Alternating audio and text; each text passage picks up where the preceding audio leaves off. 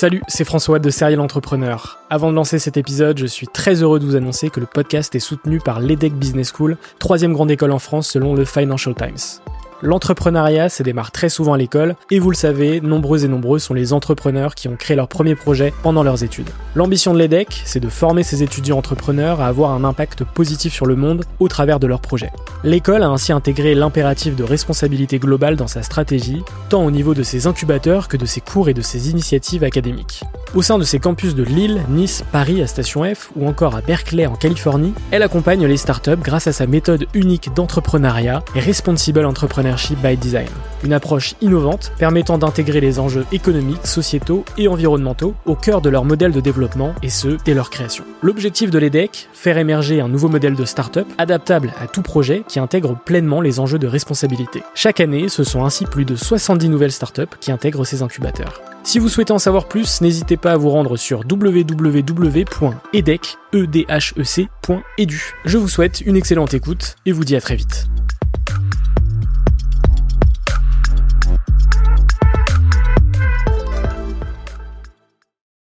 Mon éducatrice a convoqué ma mère en lui disant Je suis euh, extrêmement inquiet pour euh, votre fils. Euh, je pense que vous devriez le faire suivre.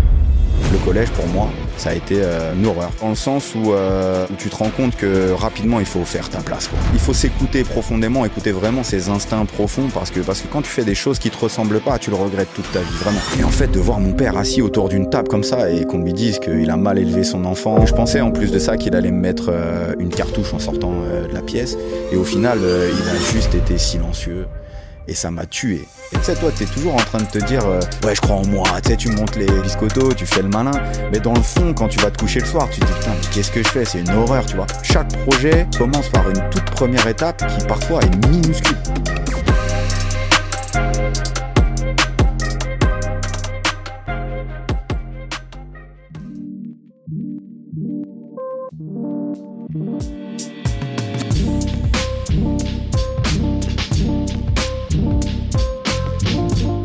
Bienvenue sur Serial Entrepreneur. Je suis François Allais, fondateur du podcast, et depuis 2017, je pars à la rencontre d'entrepreneurs remarquables.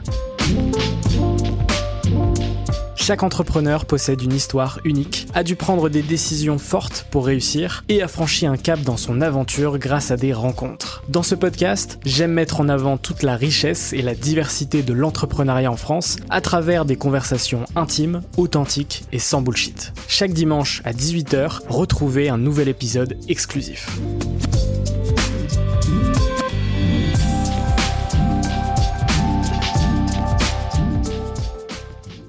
Bonjour à toutes et à tous, bienvenue sur Serial Entrepreneur, le podcast des entrepreneurs. Aujourd'hui, je suis très heureux de recevoir Cédric Leroy. Salut Cédric, comment tu vas? Eh ben, tout va bien. Très content d'être là. Ouais. Merci. Ouais, ça Avec fait grand plaisir. Exactement, je suis très heureux de te recevoir euh, pour plusieurs raisons. Euh, la première, c'est que tu suis le podcast depuis euh, quelques années. On avait échangé sur Insta il, y a, il y a quelques années. C'était toi qui m'avais intro à Coach Joe Ouais. pour un épisode mémorable. ouais, je- j'ai cru comprendre que ça avait euh, plutôt bien fonctionné.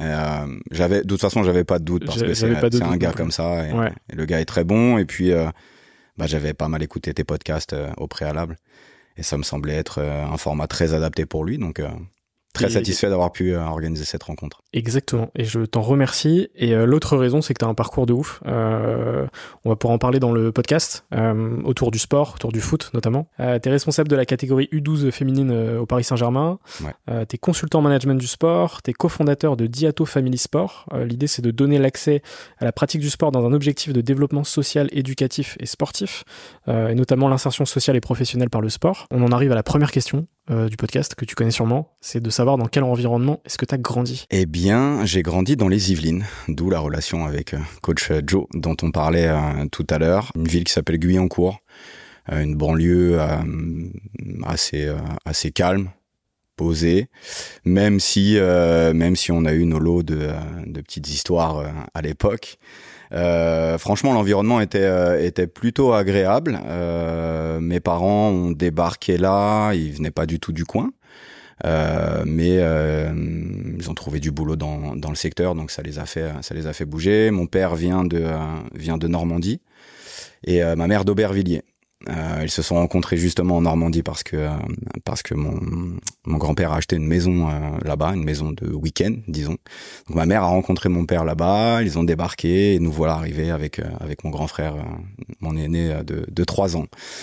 Donc euh, un milieu euh, social, euh, je dirais classe moyenne, moyenne par par le travail, le dur labeur de, de, mes parents. Il faut il faut se le dire parce que c'était pas c'était pas leur milieu initialement.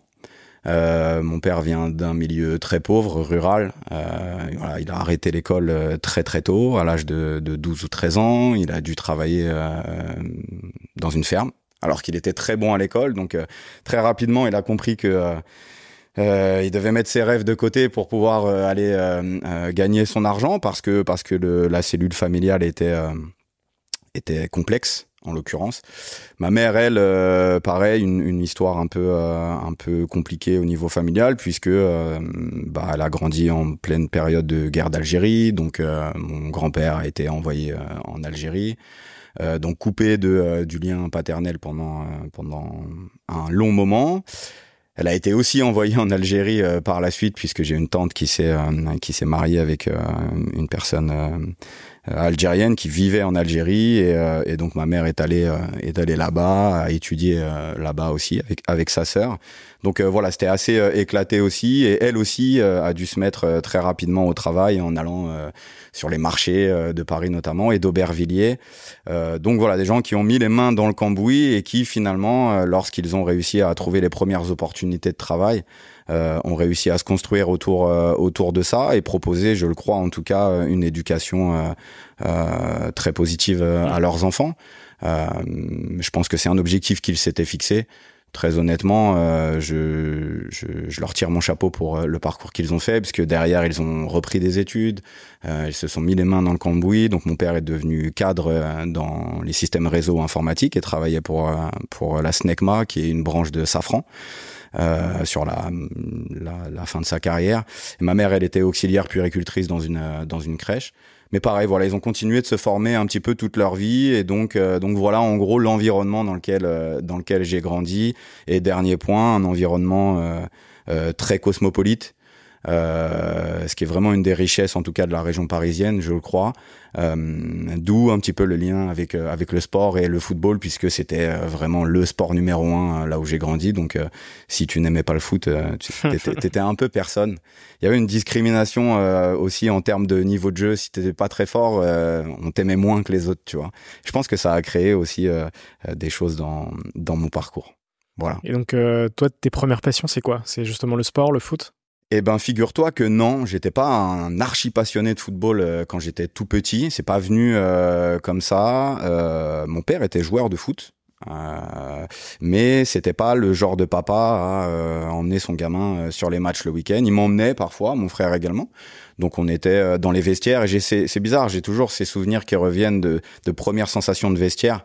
Euh, lorsque moi j'entre dans mes vestiaires euh, le week-end, euh, où tu sais les mecs se mettaient du musclor là, la, la crème, la crème chauffante avant de avant de pouvoir aller jouer et tout. Donc j'ai vraiment toujours ces souvenirs là. Donc mon père était pas un grand joueur de foot, mais mais ça va, il a joué il a joué à un niveau assez correct, mais il m'a pas il m'a pas mis dedans. Euh, le, le, fait est que euh, je je j'étais plutôt passionné par les jeux vidéo honnêtement parce que c'était les premiers euh, c'était les premières consoles qui sortaient. On avait la NES la Super NES euh, et, je suivais beaucoup les passions de mon grand frère.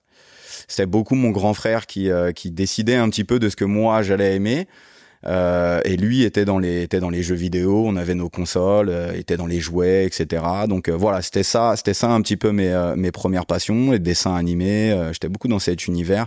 Les animaux euh, j'ai le souvenir que euh, avec mon frangin, on avait une collection de, euh, de tu sais, les cassettes vidéo qui s'achetaient. Je sais pas si t'as connu ça, mais ça s'achetait au, au tabac à l'époque. Et euh, c'était toutes des séries euh, de, de, cassettes vidéo qui sortaient. Il y en avait une qui s'appelait Le règne animal, tu vois. Et toutes les semaines, on attendait que euh, le prochain règne animal sorte. Donc du coup, on regardait les fourmis, les coccinelles, les machins avec mon frère. On était absolument fascinés par par ça. Et c'est resté longtemps dans ma vie parce que mes potes se moquaient de moi après, justement. Tu vois, j'ai mon meilleur pote, j'en parlerai tout à l'heure. Euh, qui, est, qui, est, DJ et, c'était sa meilleure vanne, tu vois. Il me sortait toujours ouais toi euh, quand je t'ai rencontré, euh, tu regardais les coccinelles dans dans, le, dans les jardins et tout. bref, tu vois, ça a été ça. Donc c'était c'était surtout ça. Et le football est venu le football est venu un petit peu plus tard quand ouais fin de fin de primaire début collège. Euh, fin de primaire, on commençait déjà à jouer un peu au foot dans les cours de récréation. J'étais un nulard. Je faisais partie des joueurs euh, vraiment qui étaient pas forts du tout.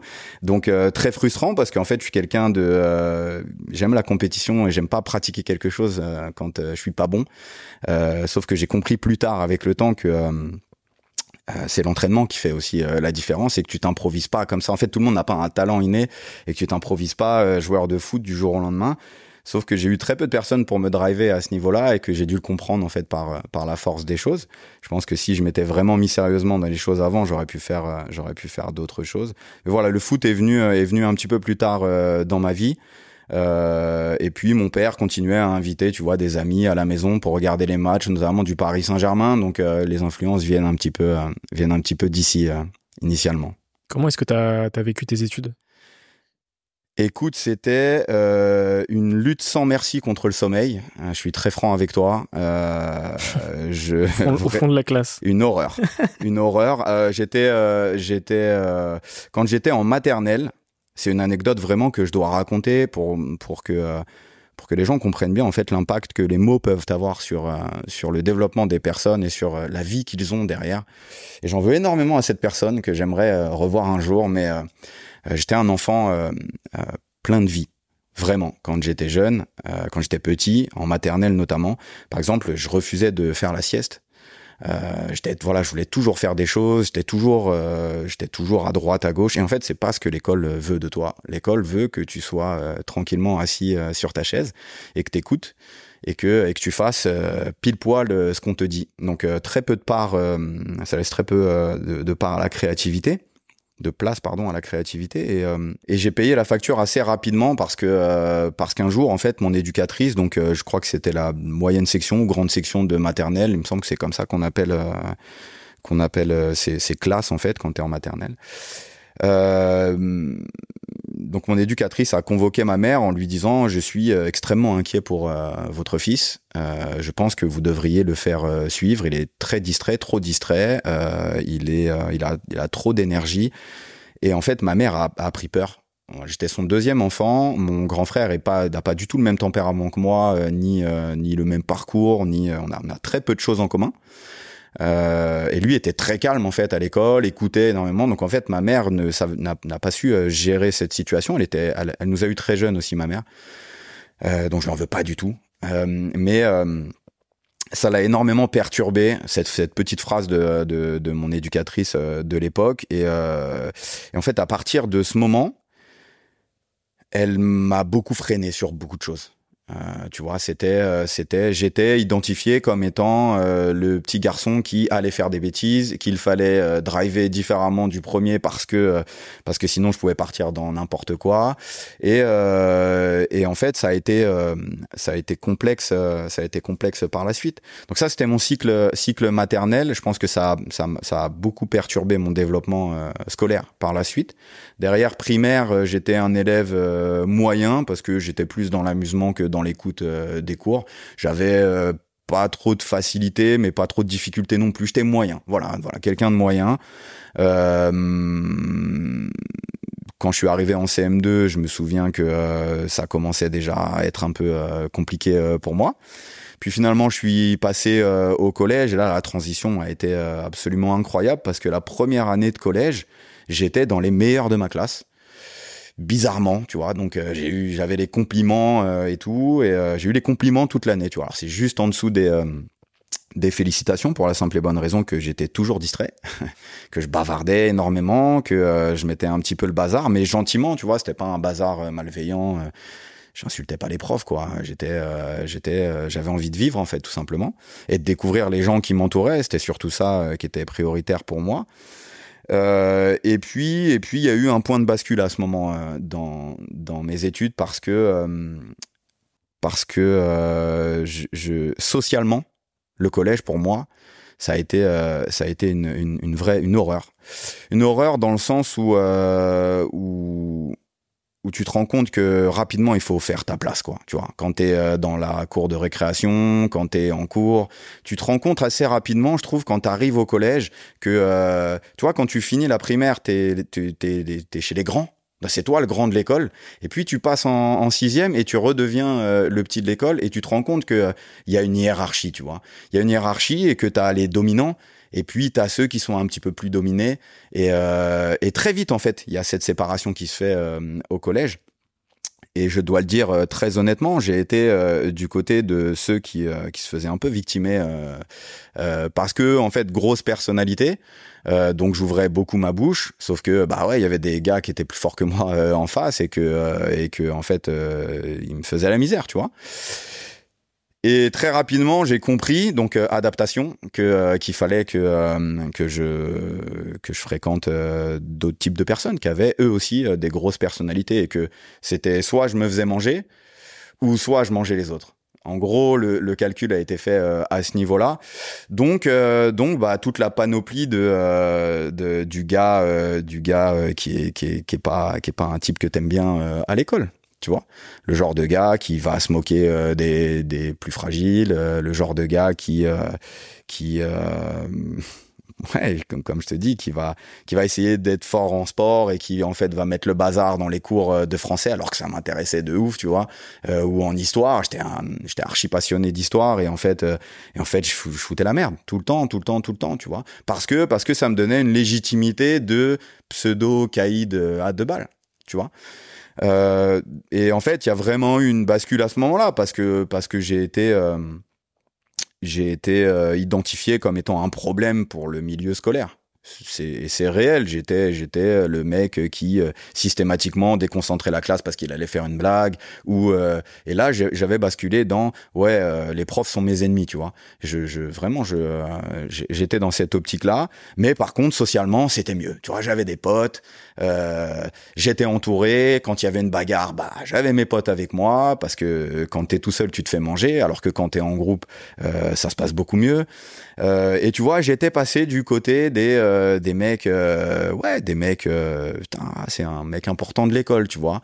et c'est de la merde, hein, je le dis avec avec beaucoup de recul. J'en ai j'en ai énormément souffert. J'ai fait souffrir des gens aussi. D'ailleurs, j'ai eu des démarches où je suis allé m'excuser auprès de ces personnes-là en leur disant ouais, j'étais pas très sympa avec toi à l'époque.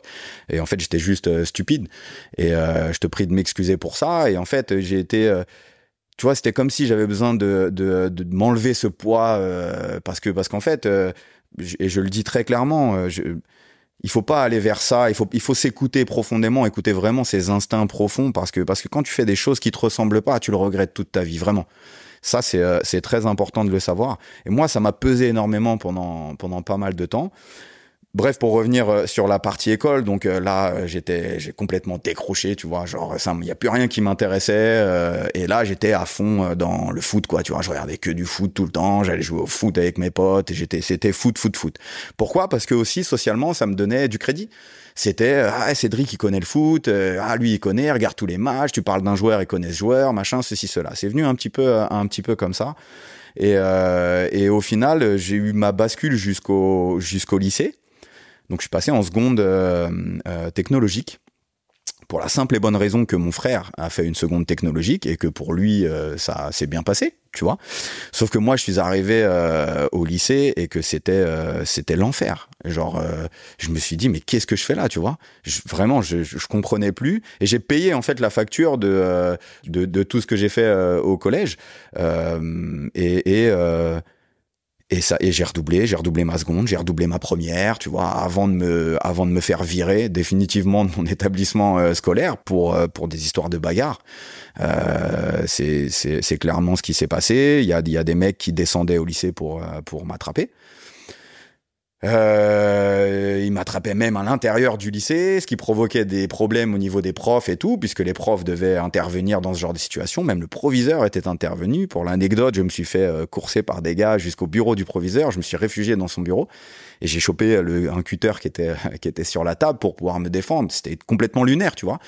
Et en fait, après ça, en fait, un, un établissement scolaire ne peut pas ne peut pas te conserver, c'est pas possible. Euh, donc, ce qui s'est passé, c'est que déjà ils ont appelé la police Donc euh, ça a été mes premières euh, expériences euh, avec la police où on m'interroge qui sont ces gars, qu'est-ce qu'ils veulent, est-ce que c'est des histoires de drogue et tout. Alors qu'en fait non, tu sais, c'était des histoires de filles, des histoires de on s'est mal regardé dans la rue, des histoires de ouais tu viens de tel quartier, moi je suis de l'autre quartier, donc on va se mettre on va se mettre dessus, donc des trucs vraiment très stupides et, euh, et conseil de discipline. Et, euh, et mon père a dû se pointer euh, dans ce conseil de discipline tu vois. Mon père qui est pour moi une, une figure archi importante de ma vie. J'ai une admiration infinie pour pour ce qu'a fait mon père dans sa vie ma mère également. Et en fait de voir mon père assis autour d'une table comme ça et qu'on lui dise qu'il a mal élevé son enfant et que et que son fils est un voyou est un délinquant et que et que ça va mal se passer euh, pour lui dans la vie, euh, ça a été, euh, ça a été terrible pour moi. Vraiment, ça a été terrible pour lui. Parce que je pensais en plus de ça qu'il allait me mettre une cartouche en sortant de la pièce. Et au final, il a juste été silencieux. Et ça m'a tué. Mais vraiment. Hein, C'est encore plus difficile, en fait. Très, très difficile. ça m'a tué. En fait, il était tellement déçu qu'il avait même plus les mots, quoi, tu vois m'a dit bon bah voilà c'est ça tu t'es viré euh, de l'établissement euh, donc euh, maintenant on fait quoi tu vois? Ma mère c'est pas du tout le même tempérament. Ma mère elle c'est elle me torpille direct tu vois. Parce que aussi peut-être conditionné parce qu'on lui avait dit quand j'étais plus jeune. Et à juste titre aussi c'est le rôle des parents tu vois de remettre les enfants dans le droit chemin quand quand ils s'égarent un petit peu et ma mère, en fait, a, euh, a, a, voilà, a pris un peu le taureau par les cornes, a beaucoup parlé avec euh, mon père et, euh, et, donc, étant donné que j'avais plus d'établissement, ils ont dû, ils ont dû s'orienter vers un établissement privé parce que en plus de ça, quand tu te fais virer d'un établissement public comme ça, t'as un dossier scolaire. Et quand tu postules dans les autres établissements du coin, ce qui était mon cas, j'ai postulé à Elancourt, à Trappes, euh, et ces établissements-là voulaient pas me prendre parce que j'avais été viré suite à un conseil de discipline pour des histoires qui étaient encore signifiées dans, euh, dans mon dossier. Donc, euh, donc en fait, plus personne veut de toi. Et là, et là, c'est la merde pour toi, tu vois, parce que dans un vrai point de bascule et tu te dis putain, qu'est-ce que je vais faire? Et tes parents sont là, complètement perturbés aussi par la situation, et tu fais du mal à tout le monde, tu vois. Et, euh, et, et, ce qui s'est passé, c'est que euh, ma mère, comme je te le disais, a, a drivé un peu mon père et lui a dit, euh, ouais, il faudrait, euh, il faudrait que on retrouve quand même un, un, un, milieu scolaire à notre enfant, parce qu'il peut pas s'arrêter là au niveau des études. Et je, je, les remercie infiniment pour ça et pour le sacrifice qu'ils ont fait, parce que ça a été un sacrifice. Et ils m'ont mis dans une école privée qui s'appelle Saint-Exupéry à Montigny, donc à côté de, à côté de chez nous.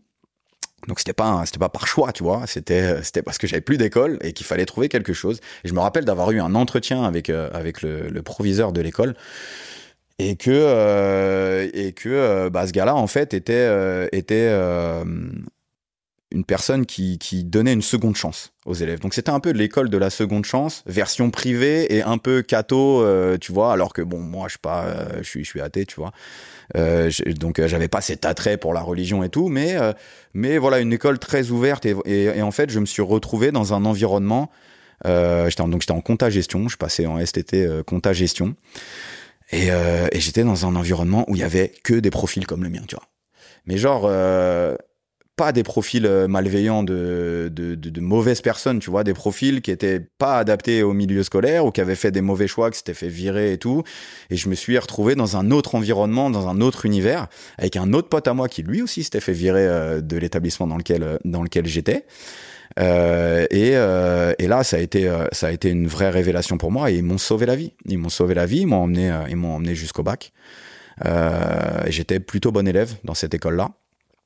Derrière, j'ai fait, euh, j'ai été en, j'ai été en BTS euh, MUC euh, pendant deux ans, parce qu'ils m'ont remis encore une fois euh, sur le sur le chemin euh, de l'école et des études. Donc je me suis dit autant autant continuer. Mais je faisais MUC, pourquoi? Parce que très honnêtement, j'avais pas vraiment d'idée, tu vois. Euh, le sport pour moi, c'était c'était une passion et j'ai pas eu ce déclic de me dire putain mais c'est là et qu'il faut que j'aille. Ça faut pouvait que être un métier quoi. Ouais, j'étais pas là dedans.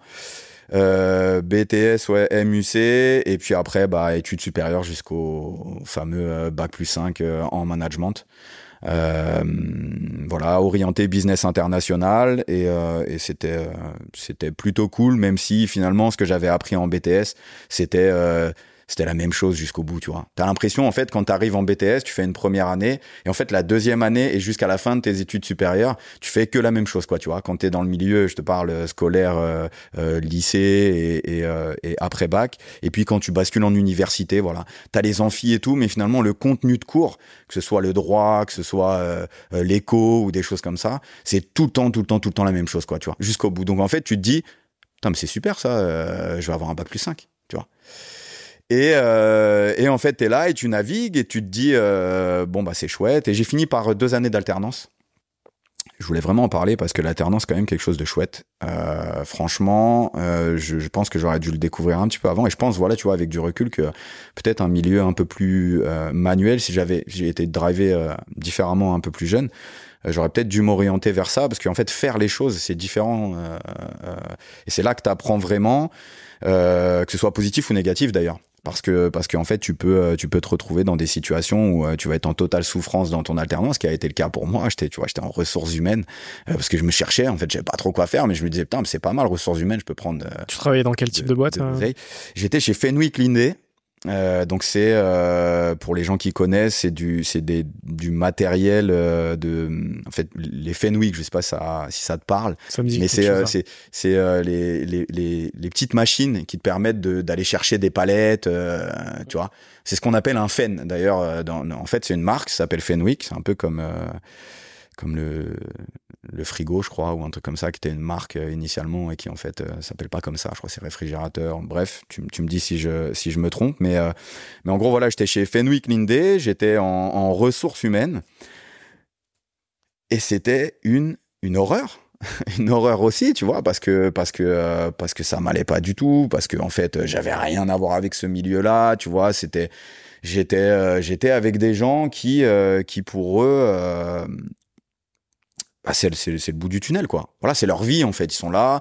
Donc en fait, les pauses café, euh, euh ça parle de gosses, euh, ça parle de, euh, de, de week-end en Normandie à Deauville et tout. Et en fait, moi, c'était pas du tout ma réalité, tu vois. Donc en fait, je me retrouvais avec des gens et je pouvais pas parler avec eux, je pouvais pas communiquer avec eux. Ça, c'était déjà sur le plan social. Et puis après, sur le plan professionnel, la première tâche qu'on m'a demandé de faire lorsque je suis entré en ressources humaines, c'était de faire un courrier d'avertissement pour un gars que j'avais jamais rencontré de ma vie, que je connaissais ni d'Eve ni d'Adam. Et c'est une, vraiment une anecdote euh, ça m'a énormément perturbé, tu vois. Je me suis dit, euh, donc c'est ça.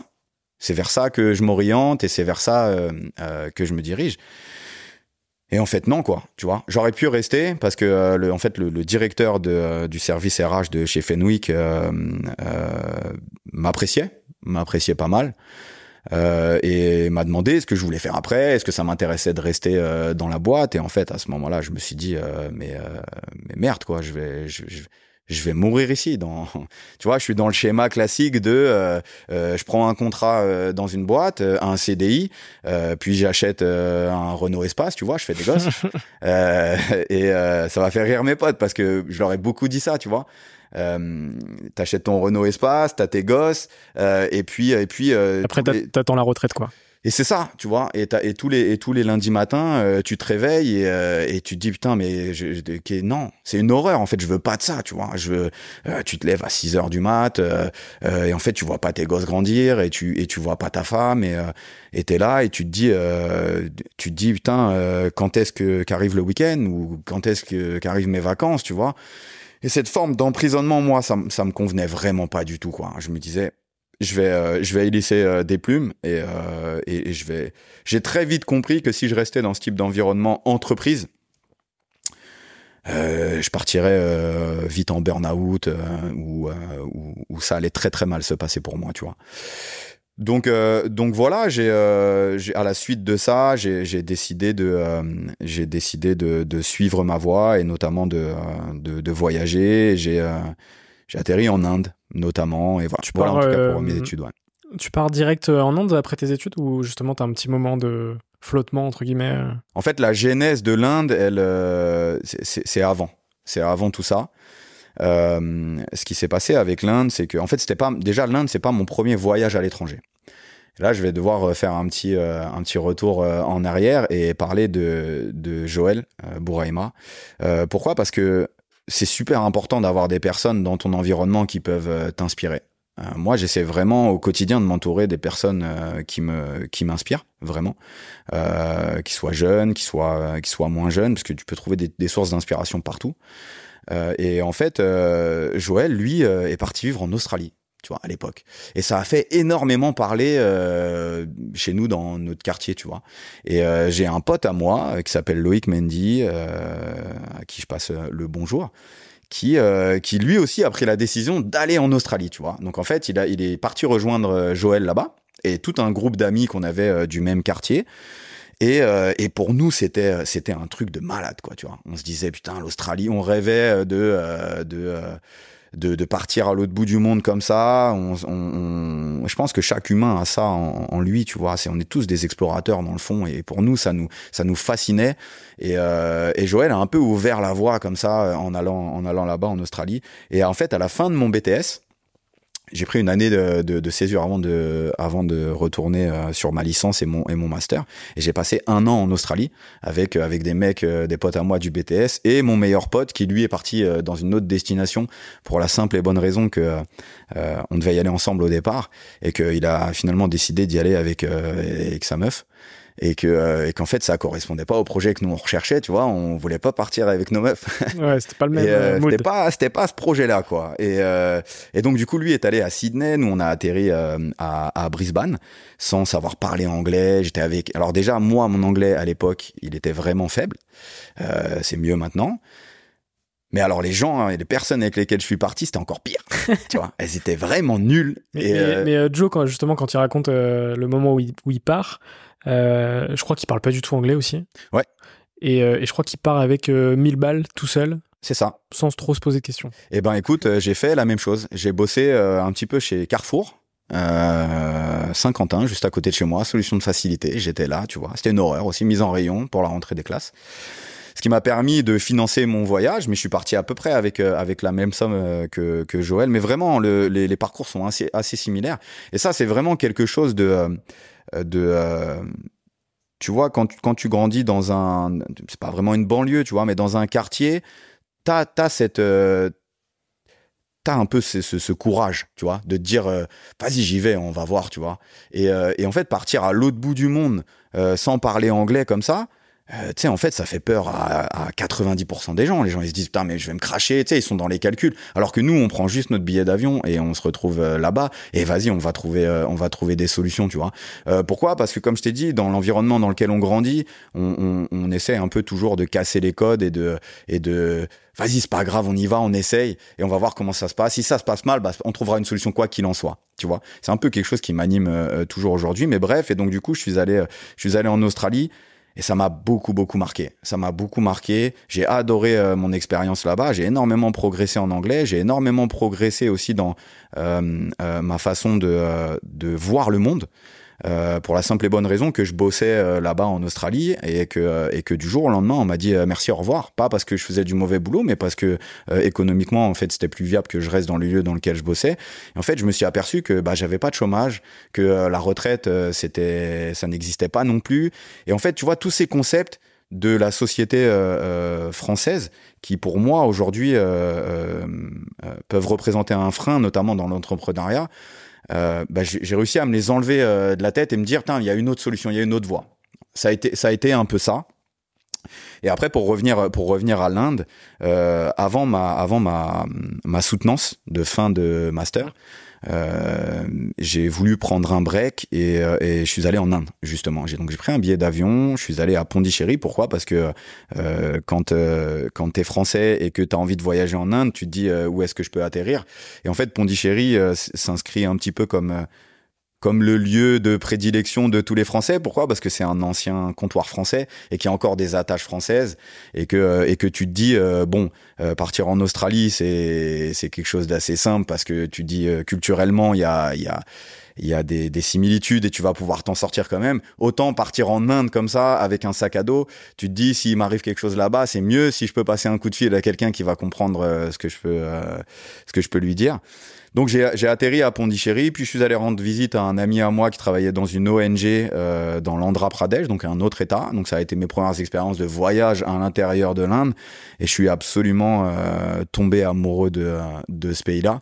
de la culture, des gens que j'ai pu rencontrer, qui pour la plupart du temps euh, n'ont pas grand-chose, mais sont des personnes avec un cœur euh, du mysticisme un peu aussi du, du pays parce que ouais c'est un pays vraiment que je recommande à tout le monde. Allez-y quoi. Allez en Inde allez voir un petit peu ce qui se passe ce qui se passe là-bas. Et, ça vous fera ça vous fera évoluer. Vous allez soit adorer soit détester mais dans les deux cas vous vous tirez de grandes leçons de tout ça. Et finalement, j'en reviens à ce que à ce que tu posais comme question euh, initialement.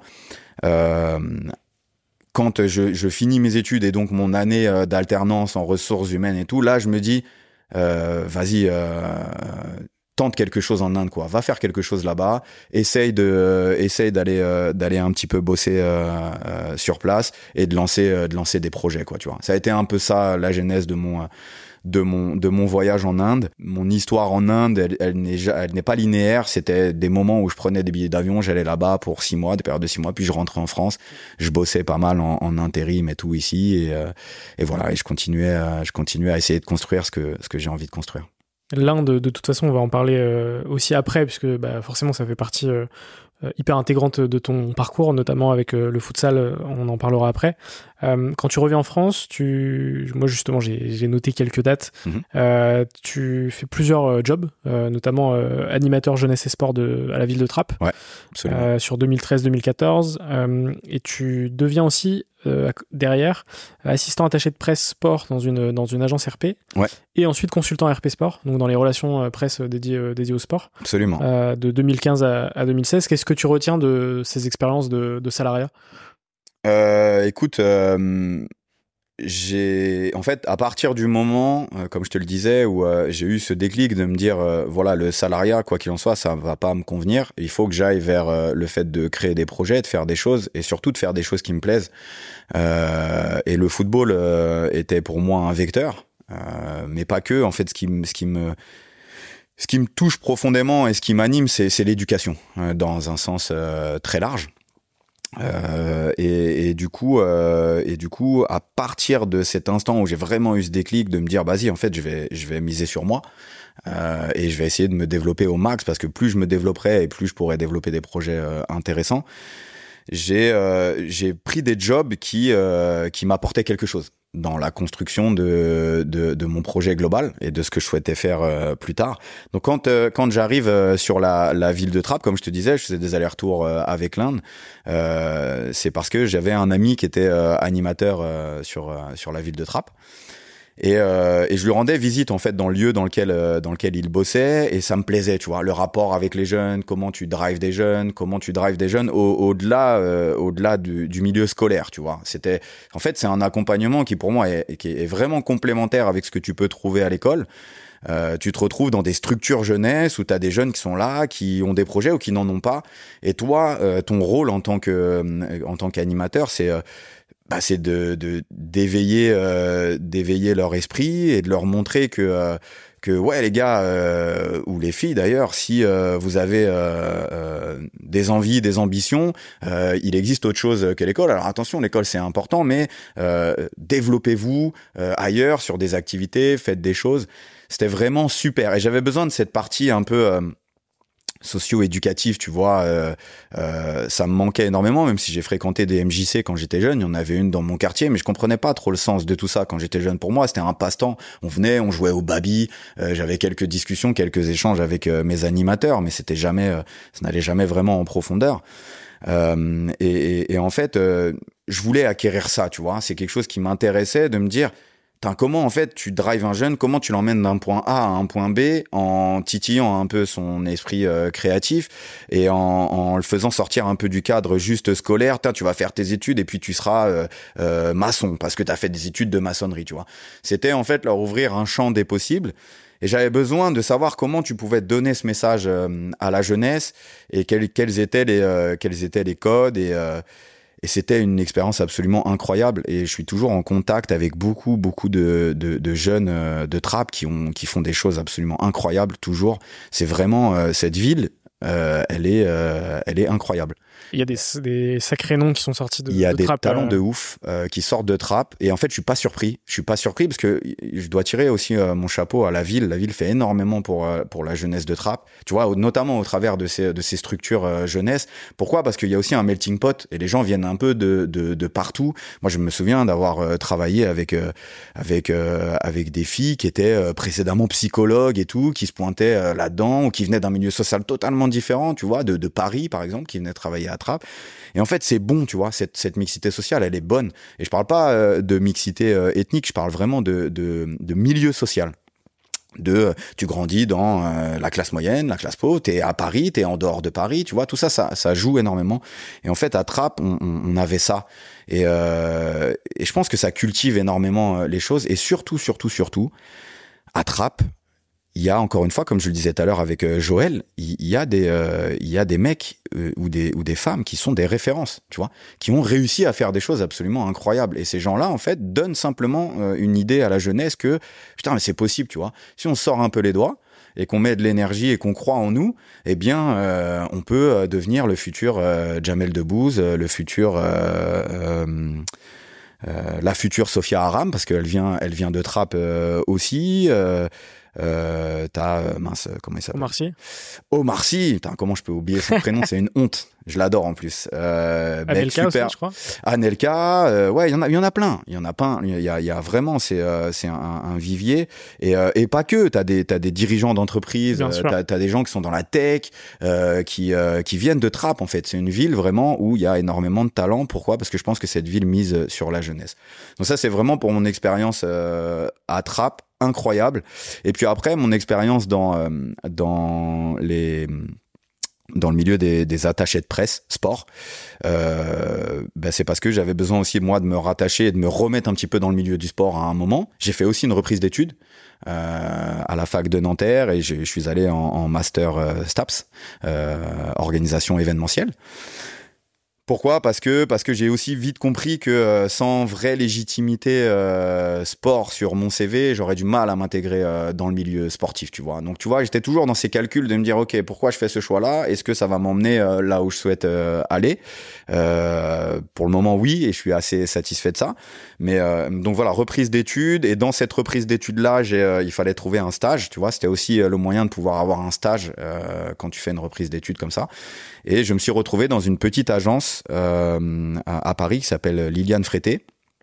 euh, qui n'existe plus aujourd'hui d'ailleurs, qui je crois qui a été absorbé, qui s'appelait euh, Frété Rogerson ou je sais plus trop quoi, euh, mais qui était très orienté voile et ainsi de suite. Mais par contre, il faisait le Tour de France. Et ça, ça m'intéressait, tu vois. Euh, non pas que je sois un fan absolu de vélo, mais je savais la grandeur de l'événement sportif et je savais que en mettant Tour de France sur euh, mon CV, ça apporterait quelque chose euh, à mon profil. Et puis, ça me plaisait aussi euh, de de maîtriser tout tout l'univers com qu'il peut y avoir autour du sport aujourd'hui et notamment le sport de haut niveau parce que parce que c'est un élément indispensable en fait. On a besoin et tu as besoin de savoir comment tu dois communiquer, comment tu dois faire passer des messages. Euh, ce que tu dois dire ou ne pas dire, c'est super important. Donc c'était vraiment sympa. Euh, j'ai fait mon premier tour de France euh, du coup euh, avec avec cette boîte là pour euh, pour une marque de, de jus de fruits que je ne citerai pas, mais j'étais attaché de presse pour euh, la caravane du tour parce qu'il existe en fait un événement dans l'événement. Euh, c'est la caravane publicitaire. Je pense peut-être que tu connais. Euh, et donc du coup moi je travaillais sur euh, sur euh, sur cet événement là donc distribution de goodies et ainsi de suite. Et mon job c'était de faire en sorte que euh, toutes les personnes qu'on a sur notre caravane donc tous les animateurs et tout puissent avoir des des interviews dans la presse la presse nationale qu'elle qu'elle soit radio la presse télé voilà les podcasts mais ça n'existait pas autant développé à l'époque. Mais voilà c'était beaucoup de presse papier et ainsi de suite pourquoi? Et tu vois, tout ça, c'est quelque chose que je connaissais pas en fait, et, ça vraiment, c'est une richesse aujourd'hui. Euh, les sociétés se rendent compte avec le temps que euh, la publicité classique euh, a beaucoup moins d'impact qu'avant. Euh, en tout cas, l'époque à laquelle moi j'étais attaché de presse, c'était très vrai. Donc aujourd'hui, ça a encore évolué parce que le monde est en mouvement et quoi qu'il en soit, ça évolue très très rapidement. Maintenant, je pense que les, si t'es une marque et que tu dois euh, développer ta visibilité, mieux vaut aller sur les réseaux sociaux, par exemple.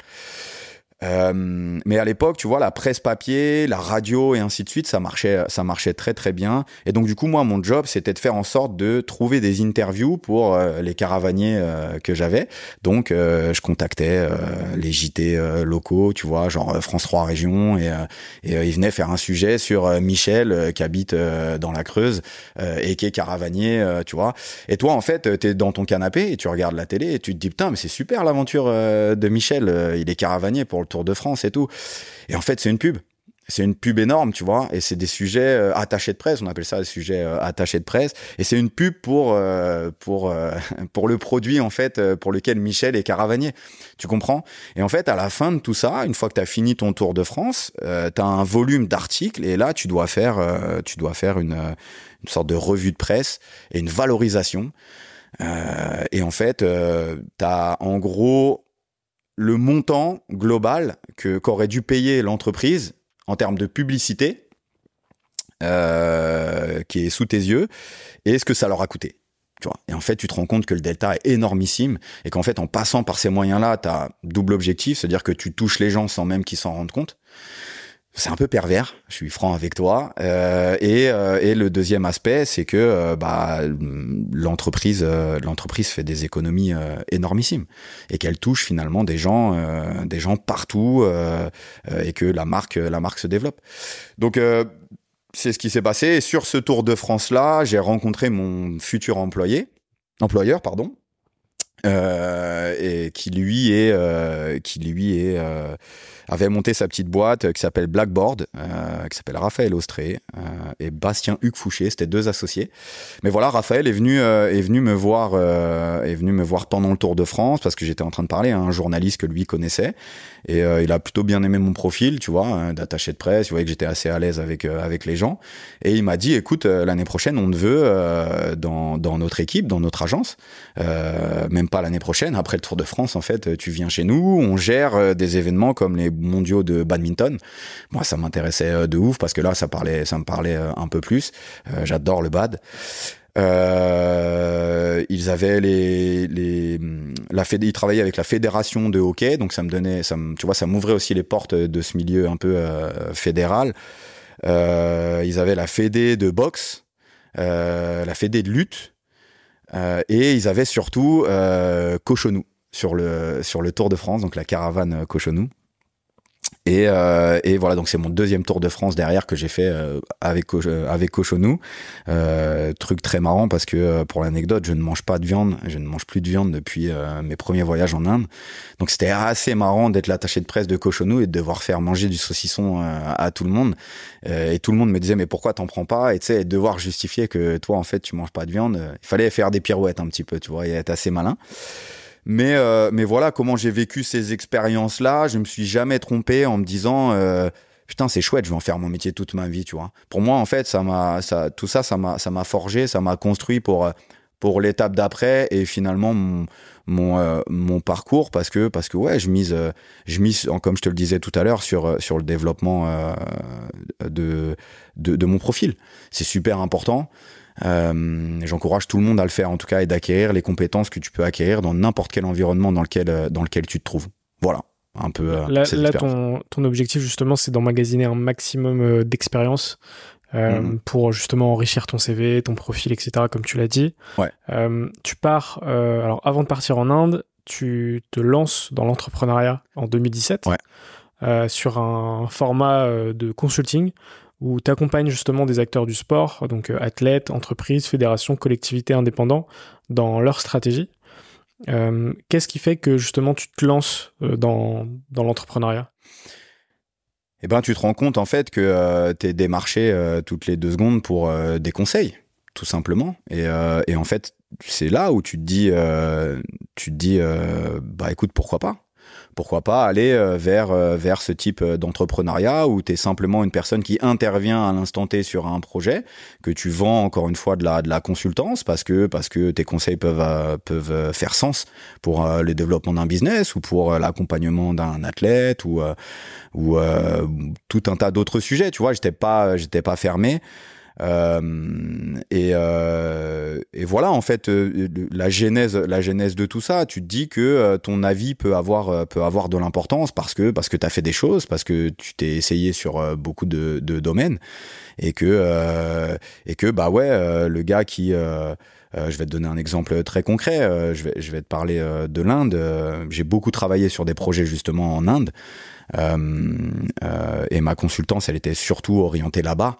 Mmh. parce que, parce que bah, encore une fois, tu es dans un environnement franco-indien où tu as beaucoup de, de, de gars qui, qui reviennent chez eux et qui, enfin, aux racines, disons, et qui veulent monter des business et tout et, euh, et, et, qui donc qui ont ce côté un peu entrepreneurial mais euh, mais qui manquent euh, qui manque de, de créativité peut-être sur certains sujets tu vois.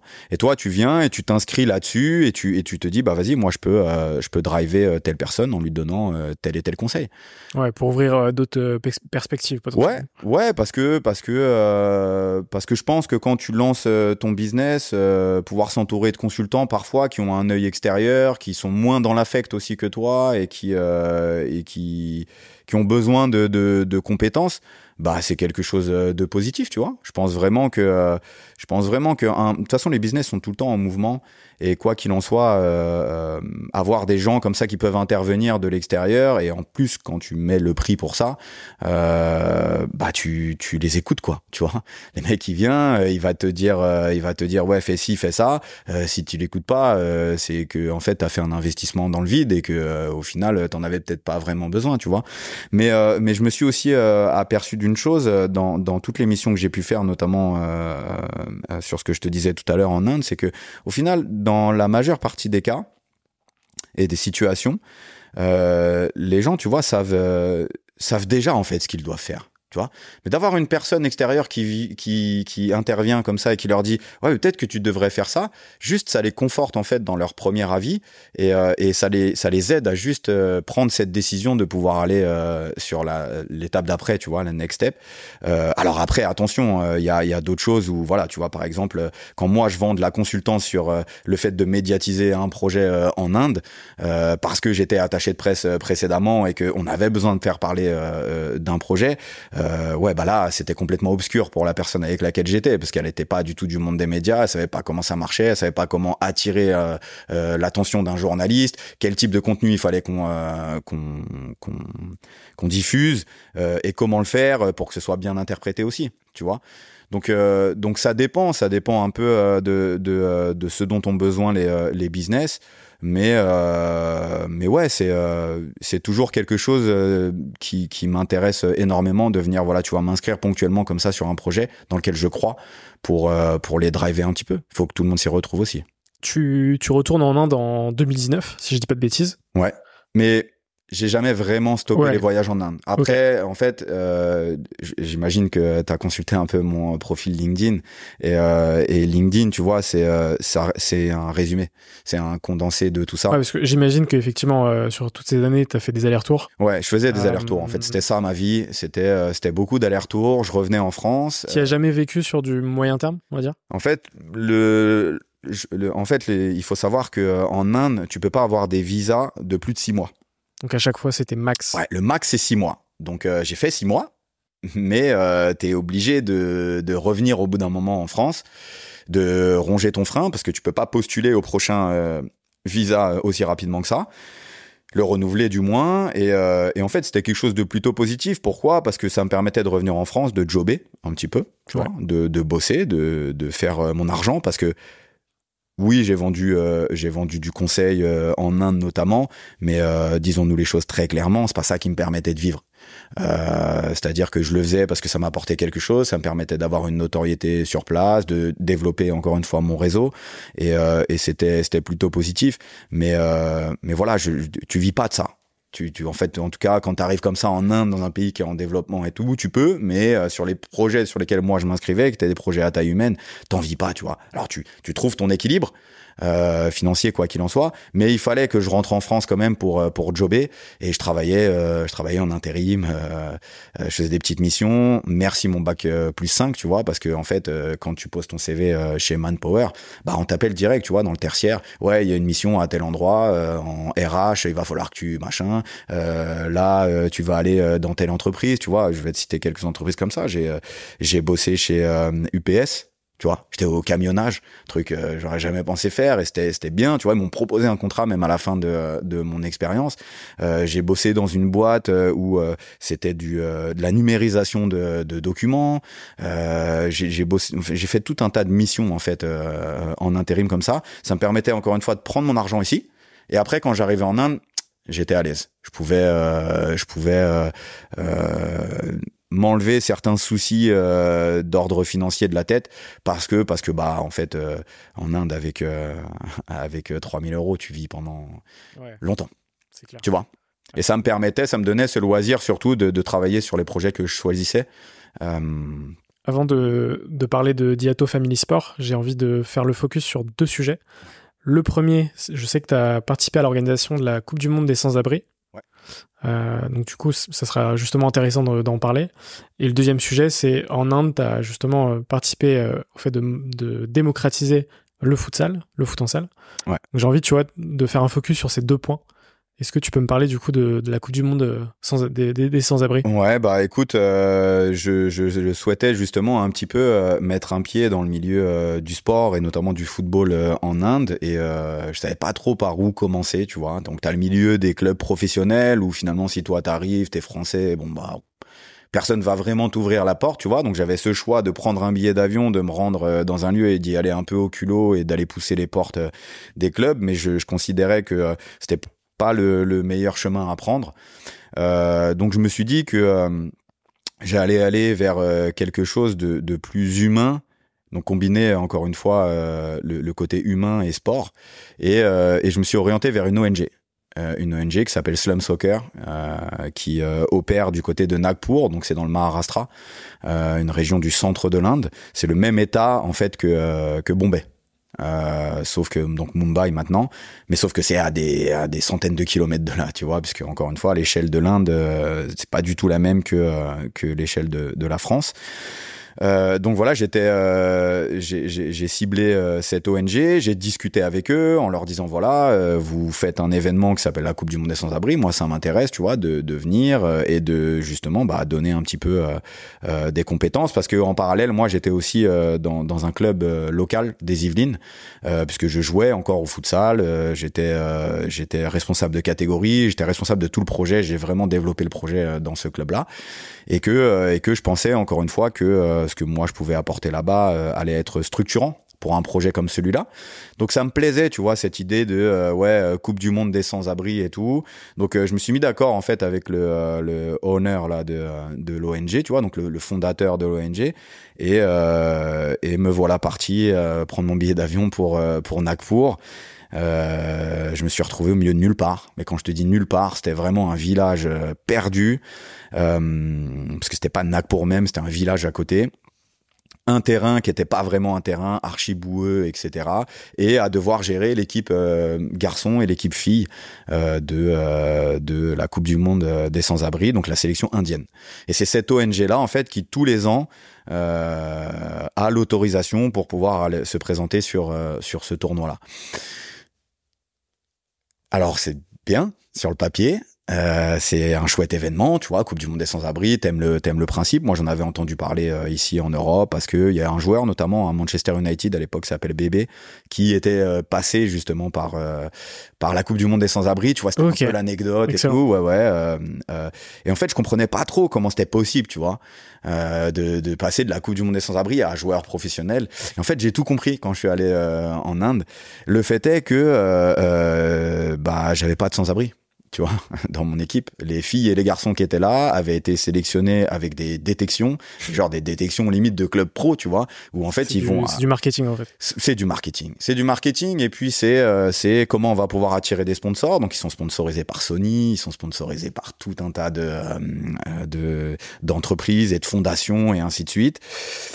Euh, le côté très très négatif de la chose, c'est que euh, les joueurs et les joueuses qui sont là doivent également payer pour euh, ah faire partie de cette, euh, cette, expérience, cette expérience-là. Je suis toujours en contact. Alors vraiment, encore une fois, je tire vraiment beaucoup de positifs de cette expérience. Mais, euh, mais welcome dans le monde euh, du foot indien. Si je dois te résumer la situation euh, comme ça, euh, ouais, c'est ça ressemble à ça, quoi. Tu vois, c'est beaucoup d'habillage et quand tu creuses un petit peu euh, la chose, tu te dis ah ouais, il y a un truc qui cloche. Donc je m'en suis pas aperçu tout de suite. Je suis arrivé là-bas, je commence à parler un peu aux joueurs et tout. Et eux avaient des consignes, tu vois. ils devaient pas me parler de tel, et tel sujet, tu vois. Ou ils avaient un storytelling, donc on leur a imposé une histoire.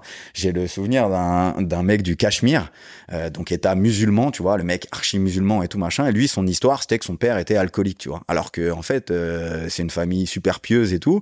Et lui, en fait, un jour, il s'est livré en me disant, ouais, euh, euh, mon père, il est pas alcoolique, tu vois. C'est, ils, me disent de dire ça. Tu vois Ouais, donc ça l'histoire. je me, bon, moi, je me retrouve là et je me dis, putain, qu'est-ce que je fais, tu vois C'est chaud. C'est chaud c'est chaud. Euh, puis, euh, puis l'ambiance autour de l'ONG euh, très très spéciale. Je suis très franc avec toi, limite mafieux, tu vois. Euh, tu, tu, dis, tu, sens qu'ils sont là pour faire du business et. Ouais. Et tu sens que le business, ils ont envie de le protéger surtout. Et que si toi, tu ouvres ta gueule, bah c'est possible on te coupe en deux, tu vois. Donc, euh, donc, euh, donc merde quoi, tu vois. Je me retrouve euh, au milieu de tout ça et je me dis qu'est-ce que je fais quoi. Donc, je suis allé au bout de ma, au bout de ma mission. Ma mission, c'était de préparer ces deux équipes là pour qu'elles puissent aller en Norvège. donc, j'ai fait mon job de d'éducateur football, tu vois, à entraîner ces garçons, ces filles. c'était c'était chouette. Mais, euh, mais il fallait composer avec cette espèce d'épée de Damoclès au-dessus de ta tête et te dire attention à pas faire un pas de travers parce que ça peut aussi mal tourner euh, pour toi. Et à la fin, tu vois, de cette expérience-là, je, je, je, suis parti, euh, je suis parti du côté de, de Pondichéry. Donc ça, c'est l'expérience Coupe du Monde des sans-abri. je garde de très bonnes relations avec pas mal de, de joueurs et de joueuses qui étaient dans ces équipes-là. Euh, et qui font aujourd'hui un vrai travail de fond euh, en Inde. Comme quoi, des fois, tu vois, euh, peut émerger de, de la pénombre ouais. une certaine forme de lumière.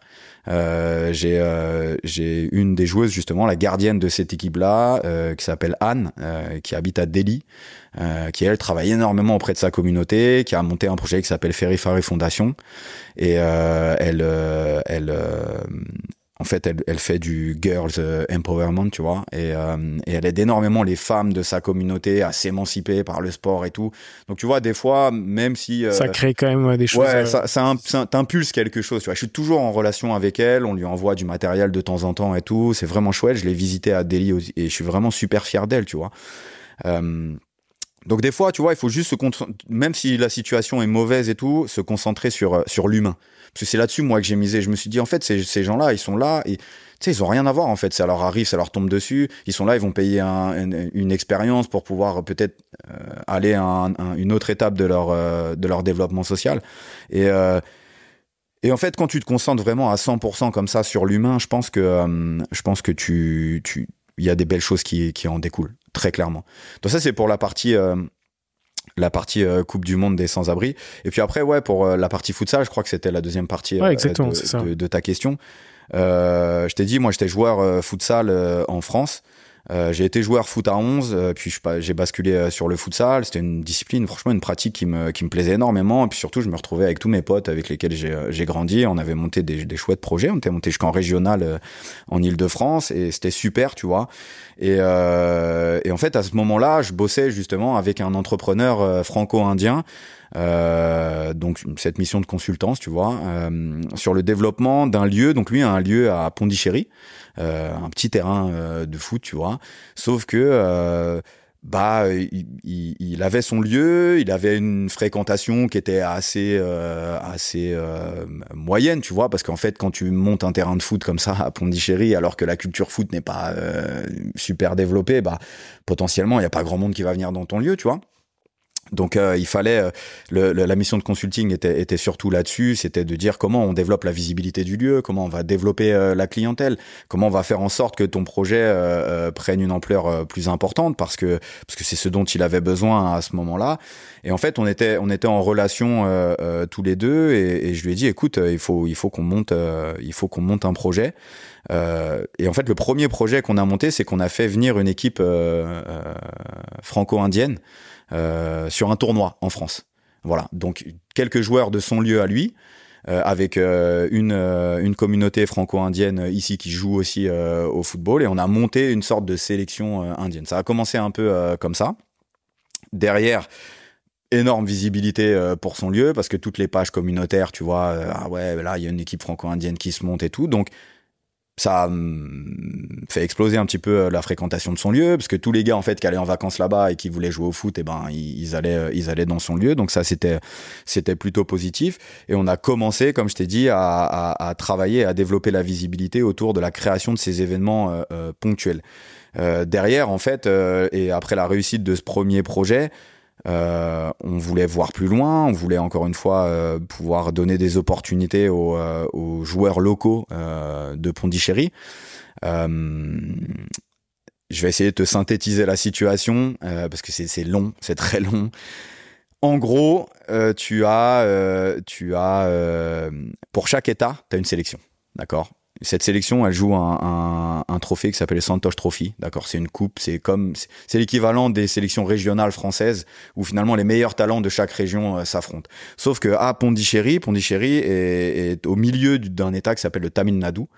Euh, et qu'en fait les fédérations sont archi corrompues et que la sélection de Pondichéry, qui est censée donner de la visibilité aux joueurs pondichériens, ne donne absolument aucune visibilité aux joueurs pondichériens parce qu'il y a que des joueurs du Tamil Nadu qui viennent. Donc en fait, le Tamil Nadu a deux sélections. Ils ont la main sur la sélection de Pondichéry parce qu'ils arrosent les mecs euh, de euh, la, de, de la fédération de Pondichéry. Et donc en fait, les, les, joueurs de Pondichéry, qui sont au demeurant de bons joueurs, qui pourraient se présenter au Santosh Trophy, n'ont absolument aucune opportunité de, de, pouvoir, de pouvoir se montrer. Donc nous, notre idée, c'était de se dire, bon, comment on peut faire euh, pour que euh, bah, ces joueurs qui sont là sous notre nez euh, puissent avoir une chance de se montrer tout simplement dans ce Santosh Trophy et tout. Et en fait, la petite astuce qu'on a trouvée, c'est que il existait une fédération de football, mais il n'existait pas de fédération de futsal sur les, territoires de Pondichéry. Donc en fait, c'était plus ou moins pour contourner le problème. On a monté cette fédération de futsal en se disant on va développer cette pratique futsal localement ça va plutôt être bien, que ça personne va nous embêter, parce que tu peux être un problème très rapidement si tu développes quelque chose qui fonctionne dans un environnement qui ne veut pas que les choses euh, fonctionnent, tu vois. Et, euh, euh, en fait, on voulait également développer la partie football, ce qu'on a fait. Donc en fait, on travaillait vraiment sur sur les deux tableaux. Ce qui il s'est avéré qu'en montant cette fédération de futsal, on a été convié à participer aux championnats nationaux de futsal indien. Donc super, tu vois, objectif atteint. Euh, les joueurs locaux qu'on a vont pouvoir aller euh, jouer une compétition nationale et représenter fièrement Pondichéry, tu vois. Donc c'est les joueurs, les joueurs qu'on avait et, et il s'est avéré qu'on est parti dans le Kerala sur ces championnats nationaux de futsal. On y allait pour voir parce qu'on se disait on va se faire, on va se faire plier en deux parce qu'on pensait ne pas avoir le niveau. Et en fait, on a gagné le titre national euh, futsal euh, et ça, ça court toujours en fait. Euh, Pondichéry euh, est, champion euh, national futsal de l'Inde avec que des joueurs locaux, tu vois. Donc là, c'était incroyable, tu vois, parce que parce que tu te dis là, t'as as posé Pondichéry et donc le projet aussi de la personne avec laquelle je collaborais sur sur la carte et ça va vraiment tout développer. De là, euh, de là, il a fallu que, euh, il a fallu qu'on développe euh, toute cette partie, comme je te disais, un peu ben, presse. Et, visibilité. Donc on a travaillé sur, on a gagné le titre. Maintenant, comment on va faire parler de nous Tu vois, comment on capitalise là-dessus et comment on va passer dans le Times of India et passer à la télévision, etc. Et ça, ça a été vraiment ma partie. Donc j'ai contacté tout un tas de journalistes par tout un tas de biais, que ce soit LinkedIn, etc. Euh, vraiment comme un acharné, parce que je sais que c'est, enfin, c'est des méthodes que j'ai apprises euh, quand euh, j'étais attaché de presse. Et il s'avère que bah, le projet a pris une dimension absolument incroyable très rapidement et que tout le monde a entendu parler de ce qu'on a fait en Inde très très vite. Et petit point de bascule quand même à ce niveau-là, parce que la personne du coup avec laquelle moi je collaborais a eu du mal à gérer tout ça tu vois. Euh, c'est-à-dire que euh, pour lui, on était euh, arrivé, alors que c'était qu'un point de départ. et que euh, on devait voir euh, plus loin et que tu vois la genèse du projet qui était de donner vraiment cette opportunité aux joueurs locaux de pouvoir se développer et de se montrer euh, ça implique que tu dois construire un vrai projet de formation que tu dois avoir une vraie idée que tu dois te former et tu vois c'était tout un tas d'étapes c'était tout un projet qui s'ouvrait devant nous Sauf que, euh, sauf que, bah, lui, tu vois, avait une autre vision et que c'était plutôt une opportunité pour lui de euh, valoriser son lieu au max et de faire plus d'argent, tu vois. Et, euh, et, à ce moment-là, en fait, moi, j'étais plus sur la même la même ligne que lui. Et, et, et j'ai décidé de prendre un pas de un pas de retrait par rapport à, à ce que lui lui souhaitait souhaitait faire, tu vois.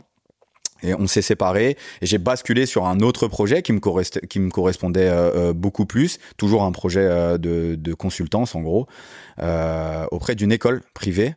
Et là, c'était un projet d'accès à l'éducation via le sport. Donc, on était, tu vois, je, je, retournais un petit peu sur mes objectifs premiers, qui étaient de, de former ces joueurs et ces joueuses.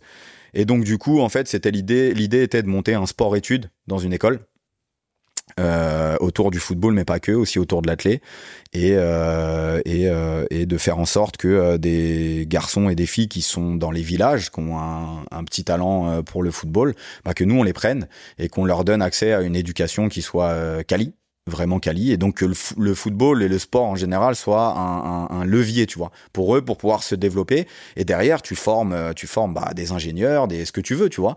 Mais euh, mais tu les tu les euh, tu les intéresses en tout cas via le sport. Donc c'était ça la genèse du projet. C'est le dernier projet sur lequel je bossais quand j'étais en Inde euh, sauf qu'il s'est passé que euh, bah, le Covid est arrivé. Évidemment. Moi, ce, ce, que je retiens de tout ça, c'est que toutes ces aventures, elles sont hyper euh, connectées, elles sont hyper reliées. Et du coup, forcément, tout ça, ça mène vers ton projet Diato Family Sport que tu lances en 2021. Ouais. Qui finalement, du coup, bah justement reprend euh, tous ces sujets d'insertion sociale euh, à travers le sport. Ouais, absolument. Euh, Est-ce que tu peux me parler de ce projet justement qui a été lancé euh, il, y a, il y a deux ans? Ouais, alors je l'ai je l'ai pas lancé tout seul, attention. Oui, t'es cofondateur. Ouais, ouais. Je suis, je suis rentré, je suis rentré du coup d'Inde suite au, au, au, Covid. Le Covid est intervenu et, et il a fallu réagir très rapidement là-bas et donc du coup j'ai pris mon billet d'avion, je suis revenu en France et là ça a été très très compliqué pour moi, pour être tout à fait transparent, parce que parce que tu te retrouves dans une situation où tu es à l'autre bout du monde et que tu as tout risqué pour euh, pouvoir te développer, développer des projets, que tu as fait des choix et des sacrifices absolument incroyables, que ce soit sur le plan familial, que ce soit sur le plan financier aussi, parce qu'il faut pas se mentir, euh, tout ce que je raconte depuis tout à l'heure, c'est des c'est des superbes aventures, mais c'est pas euh, c'est pas ce qui m'a rendu riche, tu comprends? Je suis riche humainement et, et d'aventure, mais je suis pas riche financièrement. Euh, et donc du coup, bah, je, je, je, me retrouve en France comme ça et tout est fermé. Et là, tu te dis putain, qu'est-ce que je vais faire, quoi, tu vois? C'est euh, je, je, suis mort en fait. Je, je, vais devoir retourner dans le schéma dont je te parlais tout à l'heure. Euh, euh, le CDI, l'espace et, euh, et le, et le burn-out. Euh, et du coup, et du coup, bah, tout est, tout est fermé, tout est, euh, tout est bloqué. Et il s'avère que l'une des seules choses qui est autorisée, c'est la pratique sportive euh, à l'extérieur. Donc voilà, on fait, euh, on fait un petit peu d'astuces. Tu vois, j'ai toujours mon réseau de coachs et d'éducateurs un petit peu football quand je rentre, tu vois, parce que les gens suivent ce que je fais quand même à, à l'étranger et que j'ai toujours mes relations avec avec euh, avec euh, bah, les éducateurs que j'ai pu euh, que j'ai pu rencontrer tout au long de, ma vie. Et un des éducateurs de mon réseau, lui, en fait, continuait à, à donner des, des, des petits cours, de, pas des cours de football, mais des entraînements en fait pour certains joueurs et certaines joueuses, tu vois. Euh, et puis euh, est venu se greffer euh, une autre personne là-dessus et une autre personne. Et en fait, c'est aussi un peu comme ça que se montent les projets. et du coup, moi, je voyais un petit peu ce qu'il proposait. Euh, tu vois, ça, ça, me plaisait en fait, ça permettait de garder ce lien avec le sport et c'était un peu euh, ma bouffée d'oxygène. Et je me suis dit ouais, plutôt que de rester à la maison comme ça et de et de et de me dire, euh, on savait pas en fait. En plus, c'était trop bizarre le Covid, tu vois, tu savais vraiment pas ce que de quoi allait être fait l'avenir, tu vois. Et je me suis dit bon, il faut que je me rattache à quelque chose parce que sinon je vais vraiment sombrer. Et, euh, et, je suis allé voir en fait ce qu'il proposait en termes en termes d'entraînement. Donc c'était beaucoup plus de l'entraînement individuel. C'est-à-dire, tu as un joueur, une joueuse, c'est assez commun dans, dans le monde du foot. Tu prends un joueur, tu prends une joueuse et tu vas la perfectionner, disons, techniquement ou tactiquement et ainsi de suite. Et, euh, et du coup, euh, euh, on s'est assis autour de la table parce que je leur ai dit, ouais, ce que vous faites, c'est bien, mais je pense qu'il il faut qu'on aille vers un projet. Euh, un projet, un projet assaut, euh, voilà, mettre ça vraiment tous travailler en commun, parce que là en fait vous faites tous votre truc euh, de votre côté. Alors oui, vous êtes ensemble sur le terrain, vous partagez des terrains, c'était vraiment un truc sauvage. Hein. Tu, tu vas sur un terrain, tu mets ton entraînement en place, voilà. Et moi en fait j'ai vu cette opportunité projet, tu vois, de me dire ok bah en fait ce qu'on va proposer, c'est un peu ce que proposent tous les clubs locaux, c'est-à-dire que sur les périodes de vacances scolaires, on va juste proposer des stages de perfectionnement, tu vois, euh, techniques beaucoup parce que parce qu'en fait tous les joueurs et toutes les joueuses recherchent de nouvelles expériences et que nous en fait on va juste répondre euh, répondre euh, à leurs demandes. Pour la petite anecdote, en fait, il s'avère que ces éducateurs-là euh, sont des éducateurs du Paris Saint-Germain. et qu'en fait, on monte ce projet tous ensemble, Diato, Diato Family, avec vraiment cette optique de se dire, on va être dans de l'accompagnement vraiment plus individualisé que, ce qui peut se faire en club, pardon. Euh, eux mettaient leurs compétences vraiment foot, euh, terrain, Paris Saint-Germain, euh, et donc du coup compétences et connaissances plutôt technico-tactiques sur la pelouse. Et, euh, et moi, je, je, venais avec euh, le background un petit peu, euh, voilà, euh, mise en place d'un projet, réflexion, vision globale, comment on va tous dans le même sens, au même endroit, et, et, comment comment on avance, et en greffant justement cet aspect un petit peu socio-éducatif, tu vois. C'est-à-dire, ouais, bah voilà, on récupère des joueurs des fois, ils, ils, ont ils ont 18 ans, 19 ans, et puis et puis ils forcent, tu vois, beaucoup, ça existe énormément dans le football, des joueurs qui sont là et qui, qui ont toutes leurs chances euh, sont, sont passées, tu vois, mais qui continuent de forcer. Et c'est bien, il faut rêver, il faut continuer de forcer. Mais à un moment, euh, il faut être lucide aussi. Tu comprends? Faut être lucide et tout le monde ne sera pas joueur de foot euh, professionnel. Euh, tu vois, ça c'est c'est, quelque chose, euh, c'est quelque chose qui est très vrai et qu'il faut se dire. C'est une, c'est, une élite d'élite. C'est-à-dire que déjà dans l'élite qu'on a, il, euh, y a encore une autre élite. Tu vois. Et, et, même cette élite-là, elle est même pas sûre de devenir professionnelle. Donc il faut, il faut vraiment, euh, il faut vraiment, tu vois, donner les bons messages à, à certains profils. Et nous, notre notre idée, c'était de se dire, bah voilà, euh, ceux pour lesquels on considère que effectivement, il faut peut-être forcer un petit peu parce que vraiment, ils ont eu de la malchance dans leur parcours et que nous, on peut provoquer des choses pour eux, peut-être des essais à droite à gauche dans des clubs et peut-être un travail plus spécifique sur des, des fragilités qu'il peut avoir. Eh ben, euh, on pourra l'orienter euh, dans son projet. Et puis ceux pour lesquels, bah ouais, ça va devenir euh, assez compliqué, on peut les orienter vers euh, vers autre chose, tu vois, vers euh, vers des métiers, vers le fait d'aller sur un double projet aux États-Unis, par exemple, où tu vas jouer au football parce que tu restes un bon joueur de foot, mais tu vas aussi étudier et tu vas peut-être mettre ton projet sportif un peu de côté.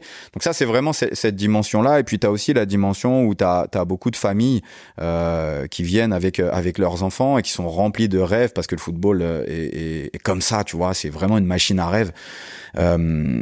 Euh, mais sauf que pareil, tu vois, des gens, les gens sont pas lucides en fait. Des fois, ils rêvent vraiment euh, euh, euh de manière démesurée et, pas de manière constructive. Et en fait, nous, notre notre notre job, disons, c'est de, de les orienter correctement dans leur projet et de leur dire voilà, là, effectivement, euh, bah pour lui, ça peut être bien de pousser un peu le travail et tout. Mais là, pour lui, peut-être qu'il faudrait aller vers ce type de club là et qu'il est plus fait pour le foot loisir et qu'il faut plus se concentrer sur les études. Donc voilà un petit peu euh, euh, ce qu'on propose là au sein de au sein de cet assaut. Euh, et ouais, c'est super positif et c'est ce qui fait finalement la transition avec le fait que j'ai rejoint le, Paris Saint-Germain. ouais, c'était pas prévu initialement.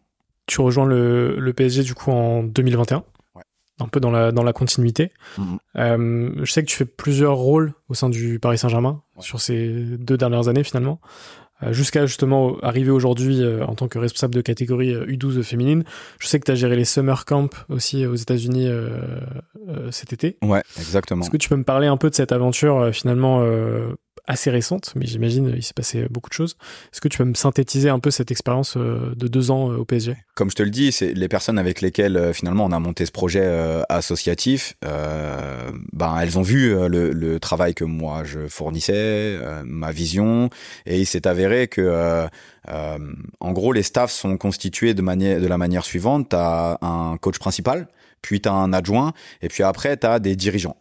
Euh, des dirigeants qui euh, qui font euh, qui s'occupent un petit peu de toutes les tâches administratives d'avant match tu vois c'est eux qui font signer ce sont eux pardon qui font signer les feuilles de match à l'adversaire qui orientent les adversaires vers les vestiaires et ainsi de suite. Et donc en fait l'idée c'était que le coach principal de, de de cette catégorie là U16 R1 garçon souhaitait que moi j'intègre son staff tu vois, avec bien évidemment des idées un petit peu plus larges, parce qu'il voyait surtout les compétences que je pouvais avoir, qu'elles soient dans du management de projet ou surtout euh, sur la partie football aussi, tu vois, parce qu'on était vraiment très raccord là-dessus et que j'avais cette compétence de technicien, mais pas que, tu vois. Et lui avait aussi besoin de structurer son projet, donc c'était win-win, tu vois. On finissait par se retrouver au même endroit, euh, dans un environnement qui moi me parlait euh, tout de suite. Pourquoi? Parce que je suis un supporter du Paris Saint-Germain depuis que je suis gamin, tu vois. Et mon père était supporter du PSG et qu'en fait ça fait sens pour moi, tu vois. Je me dis, putain, le PSG, c'est un truc de fou. Et, euh, et après cette période de transition, justement, euh, euh, Covid, où t'es dans un brouillard absolu, là t'as un truc qui te tombe dessus, où c'est le PSG, et tu te dis putain mais magnifique quoi, tu vois, j'y vais quoi, j'y vais, je fonce tête baissée, j'arrive comme dirigeant, mais très rapidement finalement en fait, comme je te le dis, bah, je suis sur le terrain, je suis sur le terrain, alors fallait être un peu malin et mon coordinateur technique s'il écoute euh, le podcast il va il va il va peut-être grincer des dents mais euh, mais j'étais aussi beaucoup sur le terrain tu vois. Alors que normalement chaque personne reste un peu à sa place euh, dans le football. Moi c'est pas trop ma nature. Donc en fait j'ai commencé à être sur le terrain à faire des choses à parler avec le coordinateur technique de de ce qu'on pouvait faire de ce qu'on pouvait améliorer et tout. Et en fait ça c'était sur ma première année et, et je lui ai dit très clairement écoute je souhaite me positionner comme comme un comme un éducateur euh, à part entière. Tu vois, moi les tâches euh, administratives, euh, dirigeants, etc. Ça m'intéresse moyen. Tu vois, je l'ai fait, hein, je l'ai c'est très bien. Tu vois, pour pour commencer. Mais voilà, la next step, c'est que moi je veux être, je veux prendre une catégorie, je veux être éducateur. Il s'est avéré que il a il, il avait cette idée-là, il avait vu effectivement un potentiel en, en moi, euh, le, coordinateur technique s'appelle Cédric Boucher, je lui passe euh, le bonjour, euh, et que il m'a proposé en fait en fin d'année de devenir adjoint, euh, mais sur la partie féminine du club, donc adjoint U15 féminine. Euh, et de travailler avec une, une personne qui a son qui a son BEF et donc c'est un brevet d'entraîneur de football qui est un peu le deuxième deuxième échelon et voilà de continuer de me structurer euh, autour de tout ça. Donc j'ai accepté, euh, même si c'est pas ce que j'envisageais euh, initialement, tu vois. Je voulais plutôt être responsable, mais en fait, je peux pas faire cette transition trop rapidement, c'est pas possible. Et, et bah, le hasard a voulu que une des éducatrices du club a été recrutée par le, le Stade de Reims en tant qu'analyste vidéo. Euh, et elle était responsable de la catégorie U12 féminine. Et en fait, comme le coordinateur était satisfait du travail que je proposais sur les U15 féminines depuis le début d'année, il m'a posé la question de savoir si ça pouvait m'intéresser de devenir responsable de catégorie. Donc ça se fait très rapidement en fait. Et, euh, et voilà. Donc euh, je suis sur cette catégorie U12 et je travaille aussi conjointement avec la catégorie U13 et euh, notre notre rôle, c'est vraiment de, de préparer ces filles à, à s'orienter vers euh, vers le haut niveau. Vers le haut niveau parce qu'il y a une échéance à la fin euh, de l'année U13 et cette échéance c'est Clairefontaine. Et que et que bah, en étant le Paris Saint-Germain, on se doit de pouvoir fournir à l'instant T la majorité des joueuses euh, de, de, ce centre euh, technique national parce qu'on est une des locomotives euh, du football français. Ouais. Avant de passer aux deux dernières parties du podcast, c'est quoi pour toi un peu les objectifs futurs pour les prochains mois, les prochaines années? Écoute, déjà moi je, je, je, veux vraiment la travailler sur sur le développement de mes filles. Euh, parce que euh, parce que euh, je considère que je suis pas qu'un simple éducateur de football. J'essaie vraiment de leur inculquer autre chose et le sport est très très bon pour ça. Euh, moi, tu vois, c'est pour ça que ça me fait ça me fait euh, plaisir d'être ici aujourd'hui. J'ai des entrepreneuses sous les yeux en fait, tu vois. Euh, j'ai 14 gamines, c'est des gamines qui ont cravaché dur pour arriver au Paris Saint-Germain. Donc déjà, elles ont une, une force mentale mmh. incroyable. Au quotidien, elles se mettent les fesses par terre pour pouvoir gagner leur place aussi, pour pouvoir jouer le week-end et performer. et en fait, tout ça, ça va ça va développer des choses chez elles qui vont leur permettre de faire du football ou autre chose dans la vie. Donc moi, mon idée, et c'est vraiment l'essence même du travail qu'on propose avec avec mon adjoint Ryan que j'ai rencontré en Inde, dont on a parlé tout à l'heure. on a cette idée de se dire bon, on a des joueuses de foot, euh, effectivement, et c'est ce qu'on nous demande, c'est ce que le club nous demande, mais nous, on veut leur apporter beaucoup plus que ça. On, veut, les structurer humainement, euh, en termes de valeur aussi, et on, axe énormément notre travail euh, là-dessus. donc moi, mon premier objectif et mon objectif prioritaire, il est là, il est de dire que j'ai une année complète à passer avec ces filles, et, et qu'à la fin de l'année, je veux qu'elles repartent avec le maximum de bagages, qu'ils soient sportifs, ou humains et, euh, et que ça leur serve et qu'elles s'en rappellent toute leur vie tu vois pour pouvoir euh, euh, être dans cette prise de décision et, et, le fait de croire en elles et de se dire mais je suis capable de faire des choses absolument incroyables parce que je pense et je considère que ça vient de là, tu vois. Il faut, il faut vraiment pousser les profils à, à, à, se surpasser, à se dépasser et à créer des choses euh, vertueuses euh, euh, autour d'elles. Donc ça, c'est mon premier objectif. Et après, mon objectif sur du, sur du moyen court terme. Donc je sais pas de quoi mon avenir est fait, parce que le football, c'est ça aussi. C'est que on est sur une année, une année systématiquement. Ça peut aller jusqu'à deux années. Pareil que l'entrepreneuriat. c'est ça. Euh, moi, mon idée, c'est je veux monter un lieu. Je te le dis très honnêtement, et c'est pour ça que je travaille depuis toutes ces années. Quand je te dis que je, je travaille sur le développement de mon profil, c'est parce que j'ai une idée, j'ai un rêve. Mon rêve, il est très simple, c'est de, c'est de monter un lieu, de monter euh, un lieu euh, dans lequel euh, je pourrais justement travailler autour du sport, mais pas que, travailler autour de, de, de, la dimension sociale, de la dimension éducative, et proposer le, le, les, le, meilleur accompagnement possible, possible pardon, à des jeunes qui, qui en ont besoin euh, et leur donner les, meilleurs messages. Donc, euh, donc voilà, en tout cas, moi, ce que je souhaite faire à l'avenir, je veux vraiment monter euh, comme un sport-étude, tu vois, où, où tu as, as des générations de 15 à, à 20 joueurs ou 20 joueuses, et tu sais que ça peut aller au haut niveau.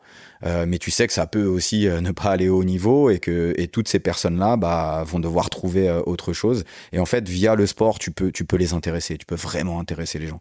Donc ça, c'est mon, c'est mes objectifs futurs. J'y travaille toujours de fortes chances que ça se passe en Inde aussi, tu vois. Je suis franc avec toi. Pourquoi? Parce que c'est un marché que je connais parfaitement maintenant.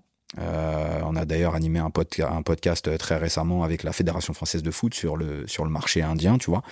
Euh, ouais, franchement, c'était super. Euh, et, euh, et, voilà, donc euh, j'espère que j'espère que continuer à, à m'enrichir et à aller vers, vers ces projets dans le futur. Ouais. Bah écoute, on, on, te, on te le souhaite. je pense que c'est c'est des trajectoires assez logiques au, vu de, de, ton parcours. Ouais. on va pouvoir passer à la partie rencontre, mindset et entrepreneuriat avec quelques petites questions.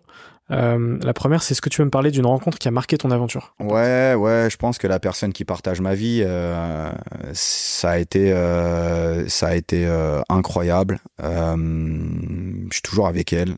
C'est un profil qui ressemble pas du tout au mien. Tu vois, elle est très, c'est une boule de feu. Euh, elle est incroyable. Elle m'a inspiré directement quand euh, je l'ai vue, tu vois, euh, éducatrice d'athlètes.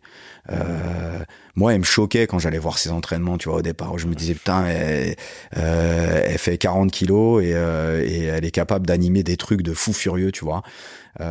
vraiment archi inspirante. Et, et elle, je pense qu'elle m'a elle m'a tu vois c'est important en fait au quotidien je pense comme je le disais tout à l'heure de s'entourer de personnes qui t'inspirent vraiment. Euh, et c'est encore mieux si la personne avec laquelle tu vis au quotidien t'inspire vraiment.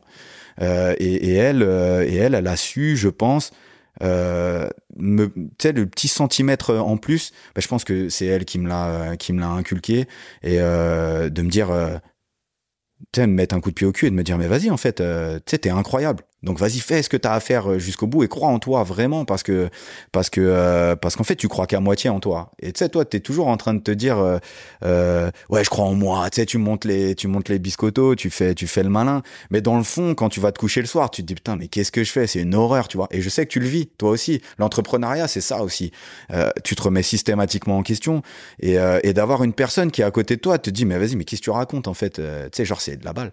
Et pour l'anecdote ce matin avant de partir, dit ouais, sois pas stressé. En fait, c'est super. Tu vas juste parler euh, avec François parce qu'elle connaît aussi euh, tes podcasts.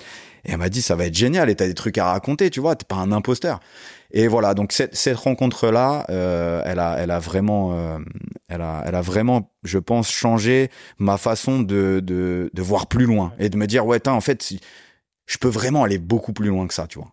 Voilà. J'ai deux autres questions dans cette partie. C'est euh, c'est quoi le plus important selon toi dans le fait d'entreprendre?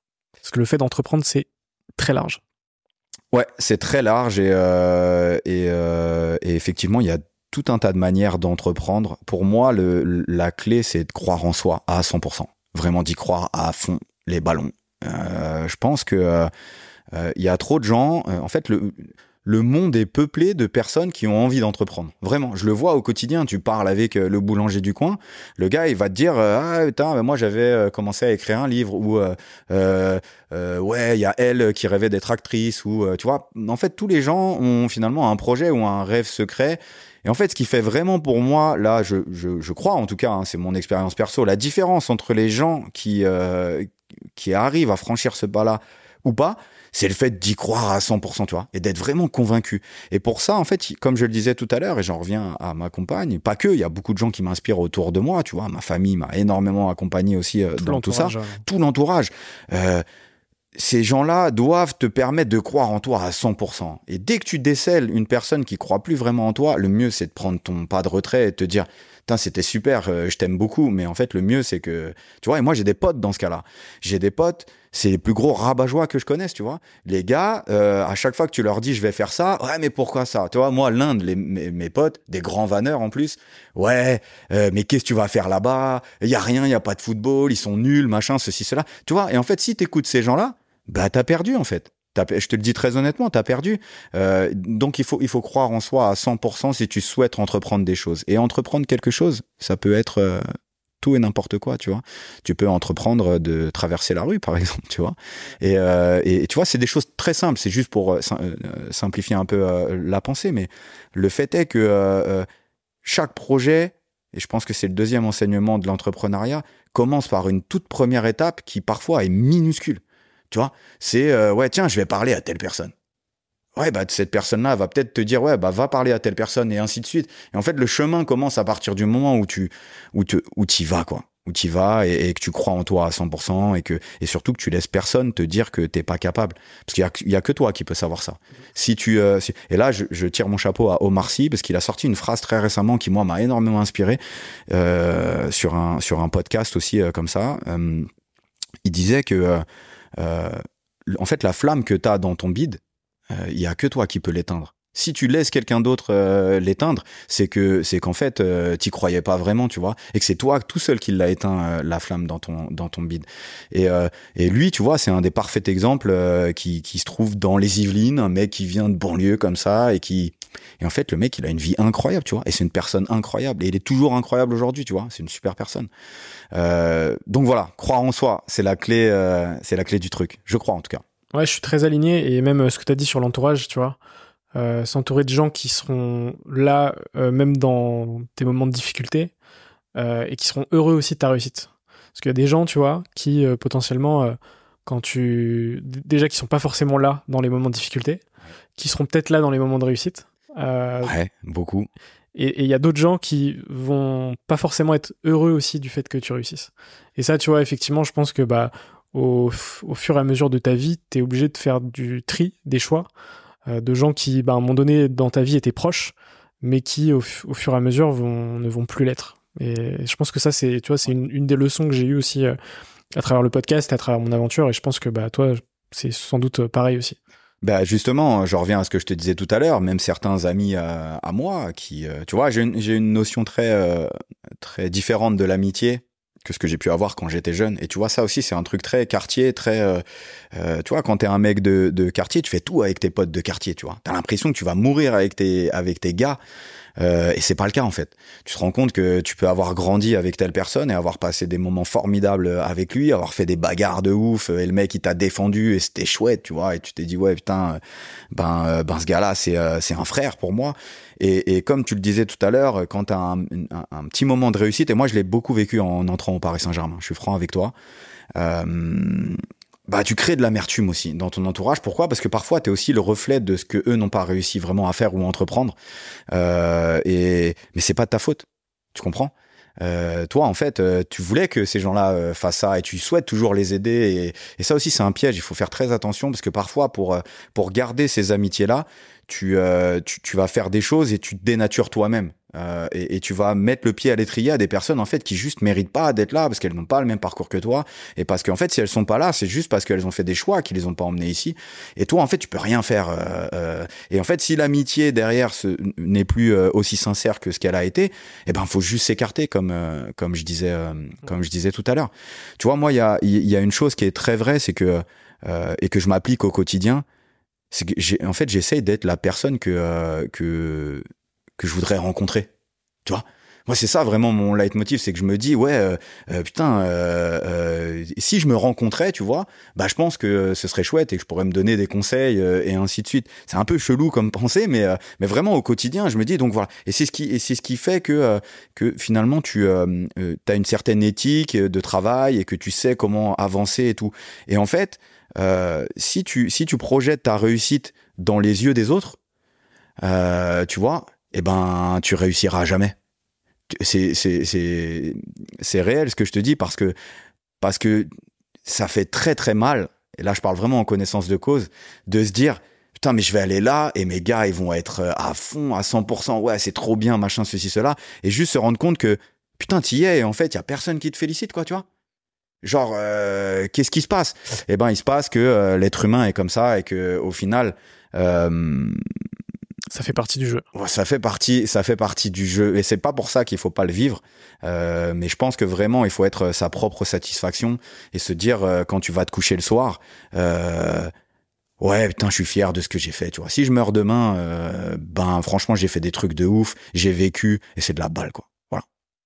Avant de passer à la dernière partie du podcast, euh, ma dernière question, c'est euh, de savoir comment est-ce que tu relis le pro et le perso. Alors, euh, je te... Sujet sensible. Euh, je te parlais de, de ma compagne euh, tout à l'heure. Elle a été euh, dirigeante avec moi au Paris Saint-Germain l'année dernière. D'accord. J'avais j'avais besoin d'une personne justement structurée. qui pouvait faire du bon boulot et, et qui pouvait aussi continuer de m'accompagner dans mon aventure tu vois c'est toujours bien d'avoir un petit peu des garde-fous avec soi et elle je sais que elle est remplie de bienveillance donc c'est ça faisait sens tu vois pour moi sauf que euh, elle est directrice d'un service événementiel et sport et qu'elle est archi carré, archi procédure, archi, archi, archi. Et en fait, moi, je suis pas archi. Euh, je fais mes trucs euh, comme je le, comme je le, euh, comme je l'entends, à mon rythme. Et tu vois, je suis quelqu'un d'assez stressé. Donc, j'ai, tu vois, je, je me suis construit tout un tas de, de, euh, de, de petites alertes qui me permettent justement de redescendre d'un cran, etc.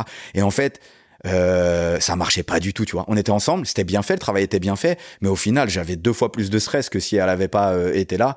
Euh, euh, donc, donc le perso et le pro, je le, je le, je- j'essaie de pas trop mélanger parce que euh, parce que parce que ça peut être une bonne idée sur le papier et au final ça peut ça peut ne pas bien fonctionner et c'est pas grave. Tu vois ce que je veux te dire? Elle est plus dirigeante au Paris Saint-Germain parce que elle aussi elle a compris que c'était pas positif C'est ok. euh, et c'est c'est pas positif pour notre relation. Mais euh, mais voilà après par contre écoute euh, je travaille dans ma passion tu vois je suis un mec euh, je suis, je suis- c'est même plus qu'une passion c'est une possession je suis possédé par le foot tu vois. Euh, donc bah elle entend euh, parler de foot euh, beaucoup beaucoup beaucoup tu vois. Et je, donc je lui parasite le cerveau avec tout ça. Et euh, et elle à côté de ça pareil elle est archi passionnée par son métier donc elle me parasite euh, avec tout ça. Et et on fait le job tu vois. On, on acquiesce ou on, on conseille et et voilà un petit peu ma, mon rapport au pro, pro perso. Mais elle m'a accompagné dans tout ce que j'ai fait. euh, Ce qui est important. Ouais, ce qui est le, euh, le principal même. C'est une chance, ouais. Ouais. Mm. Ok. On, on va pouvoir passer à la dernière partie euh, euh, de notre échange avec quelques petites questions rapides. Évidemment, à chaque fois, tu as le temps d'y répondre. Ok. C'est probablement des questions que tu connais déjà. La première, c'est qu'est-ce que tu fais pour les mieux? Du sport, beaucoup. Quelle surprise. Je, je me bute. Ouais, ouais, ouais, ouais. Et pourtant, et pourtant, euh, je, je, tu vois, mon, c'est pareil, c'est une lutte sans merci avec mon cerveau, tu vois. C'est qu'il y a des jours où, euh, et encore plus en France, tu vois, euh, ayant payé, ayant vécu, pardon, dans des pays chauds comme l'Inde, l'Australie, euh, ben quand tu te lèves à 5 heures ou 6 heures du mat pour aller faire ton jogging, ben t'es yo, T'es euh, en short avec un t-shirt ou un débardeur ou t'es même torse nu et, euh, et tu vas courir et t'es au bord de la mer et c'est de la balle, tu vois. Et là, t'as ton expérience sportive, elle est totalement différente parce que ici, tu te lèves le matin, t'ouvres ton volet et euh, c'est la tempête. Et il y a des nuages et tu vas plus voir le soleil avant 4-5 mois. Et, et, il faut la trouver, cette motivation. Mais néanmoins, je me mets des coups de pied aux fesses pour juste avoir ce petit démarrage. Et une fois que j'y suis, c'est incroyable. donc ça, c'est la première chose que je fais. La deuxième chose, c'est que j'écoute beaucoup de contenu euh, audio, beaucoup de ton podcast, beaucoup, euh, beaucoup euh, ce que tu peux proposer. Pas que, j'écoute aussi d'autres types de podcasts, notamment au niveau du foot, parce que ça peut être des podcasts musique, ça peut être beaucoup, beaucoup de choses que je trouve mes sources d'inspiration un peu partout. mais c'est vrai que ton podcast est vraiment top. Et comme je te le disais tout à l'heure, le fait que le format soit d'une heure un petit peu plus, euh, bon là peut-être un petit peu plus, mais euh, mais ça me permet juste de finir mon jogging et d'être sur euh, la conclusion du podcast. Et ça je kiffe je kiffe à fond. Ça c'est vraiment la deuxième chose que je fais. Et puis la troisième c'est que je suis un énorme fan de sauna, hammam et ainsi de suite. Et en fait j'ai un abonnement et ça bien ça. Ah, je me bute. Et j'y vais. Et ça me permet tu vois d'être enfermé dans une pièce où il y a pas un bruit où t'as chaud, tu sues et t'évacues euh, t'expulses le mal. Et et t'es bien, t'es détendu et tu peux rentrer tranquille je, valide, je valide ça. Est-ce quoi ton plus grand rêve? De monter le lieu dont euh, je te parlais tout à l'heure euh, et de rendre, euh, de rendre mes parents heureux et fiers. parce parce qu'ils le méritent, que c'est des gens bien et que, et que je les aime. C'est quoi ta plus grande peur? Ma plus grande peur, c'est de, ne plus être libre. J'ai ce tatouage-là, le, le, tatouage que j'ai en dessous du bras, c'est vivre libre ou mourir.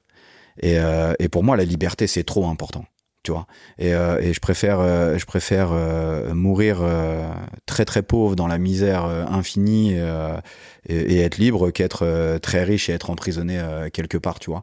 Donc je pense que la perte de liberté, pour moi, c'est c'est peut-être ce qui me fait le plus peur. Ouais. Ouais. Ok. Est-ce que tu as un livre à me conseiller? Ouais. J'en ai un. Il est incroyable, mais je pense que tu l'as déjà lu et ça s'appelle L'alchimiste de Paolo Coelho. Et c'est mon livre préféré. Je le kiffe. Il est incroyable. Euh, et c'est moi, Santiago. C'est moi. Je suis le héros principal de cette histoire-là. euh, et je l'écoute. Je l'écoute. Euh, tu vois, je l'ai en version euh, écrite. Euh, et c'est ma prof de français qui me l'avait fait lire euh, quand j'étais jeune. Et en fait, euh, cette dame, Madame Godby, elle croyait beaucoup en moi à l'époque et je et j'ai pas su voir ça, tu vois. et elle me poussait énormément et elle m'avait filé ce livre et en fait, j'étais juste pas en capacité de le comprendre à l'époque, tu vois. mais c'est bizarre, comme quoi la vie des fois te ramène à ce que mm. tu as déjà connu. donc ce livre est franchement incroyable. Euh, et tu vois, elle m'avait, elle m'avait fait, euh, elle m'avait fait, euh, elle voulait me pousser à faire du théâtre et tout machin. Tu vois, ça a été en fait une personne qui croyait vraiment en ce que moi j'avais profondément en moi. Euh, euh, et, bon, j'ai flopé. Hein. Il, s'avère que c'était une prof pour moi, donc c'était mon ennemi, quoi. soir. donc euh, je lui ai pas, je lui ai pas fait honneur. Tu vois, elle m'a poussé à m'inscrire au latin et tout. Tu sais, elle croyait vraiment. Tu sais, elle se disait. et en fait, et en fait, je l'ai pas respecté. Tu vois. Mais mais merci, Madame Godby, parce que l'alchimiste c'est un livre de malade mental. Et deuxième ouvrage, tu as Shantaram, je te le recommande. Ok, je connais pas. Euh, c'est ça se passe en Inde. Euh, et c'est la personne avec laquelle je collaborais quand j'étais euh, en ressources humaines qui me l'a offert. Tu vois, comme quoi. Excellent. Euh, et, euh, et, en fait, c'est l'histoire d'un gars qui, euh, qui est prisonnier en Australie et qui, qui s'enfuit. histoire vraie, hein, et qui arrive en Inde à Bombay, et de là son aventure débute, et c'est le livre qui traduit le mieux l'atmosphère qui peut régner en Inde. Voilà, Chantaram, incroyable. Ok, bah, je note les recos et de toute façon on les mettra ouais. en description comme, comme d'hab, j'ai envie de dire. Est-ce que tu as un film ou une série à me conseiller? Ouais, j'en ai des, des, films, j'en ai trois, tu vois, j'ai bossé le sujet, je l'écoute bien ton podcast. euh, le, le, premier film, bon, mon film culte, c'est Le Bon, la Brute et le Truand. C'est euh, absolument, c'est un chef-d'œuvre absolu. Euh, les personnages sont authentiques. Euh, il y a beaucoup beaucoup de leçons à tirer de, de ce film-là parce que j'aime beaucoup, tu vois, le le, le trio de d'acteurs et euh, les différentes réactions qu'ils peuvent avoir face à différentes situations. Et en fait, tu te rends compte qu'à la fin, il n'y a pas vraiment de méchant, tu vois, dans l'histoire. Euh, et, et ça a été une grande leçon de vie. C'est aussi mon grand-père qui me mettait ses westerns quand j'étais gamin et, et voilà donc ce film là pour moi il est incroyable et après deux qui qui je crois traduisent plutôt bien ce que je suis le premier c'est Whiplash. Donc c'est c'est un jeune batteur qui entre au conservatoire euh, dans une école de musique pardon euh, aux États-Unis et qui tombe sur un professeur qui deviendra son mentor, euh, qui est un mec absolument fou dans sa tête, mais qui voit une lumière dans, dans ce dans ce gars-là. Je te le recommande vivement. C'est un énorme film, très touchant.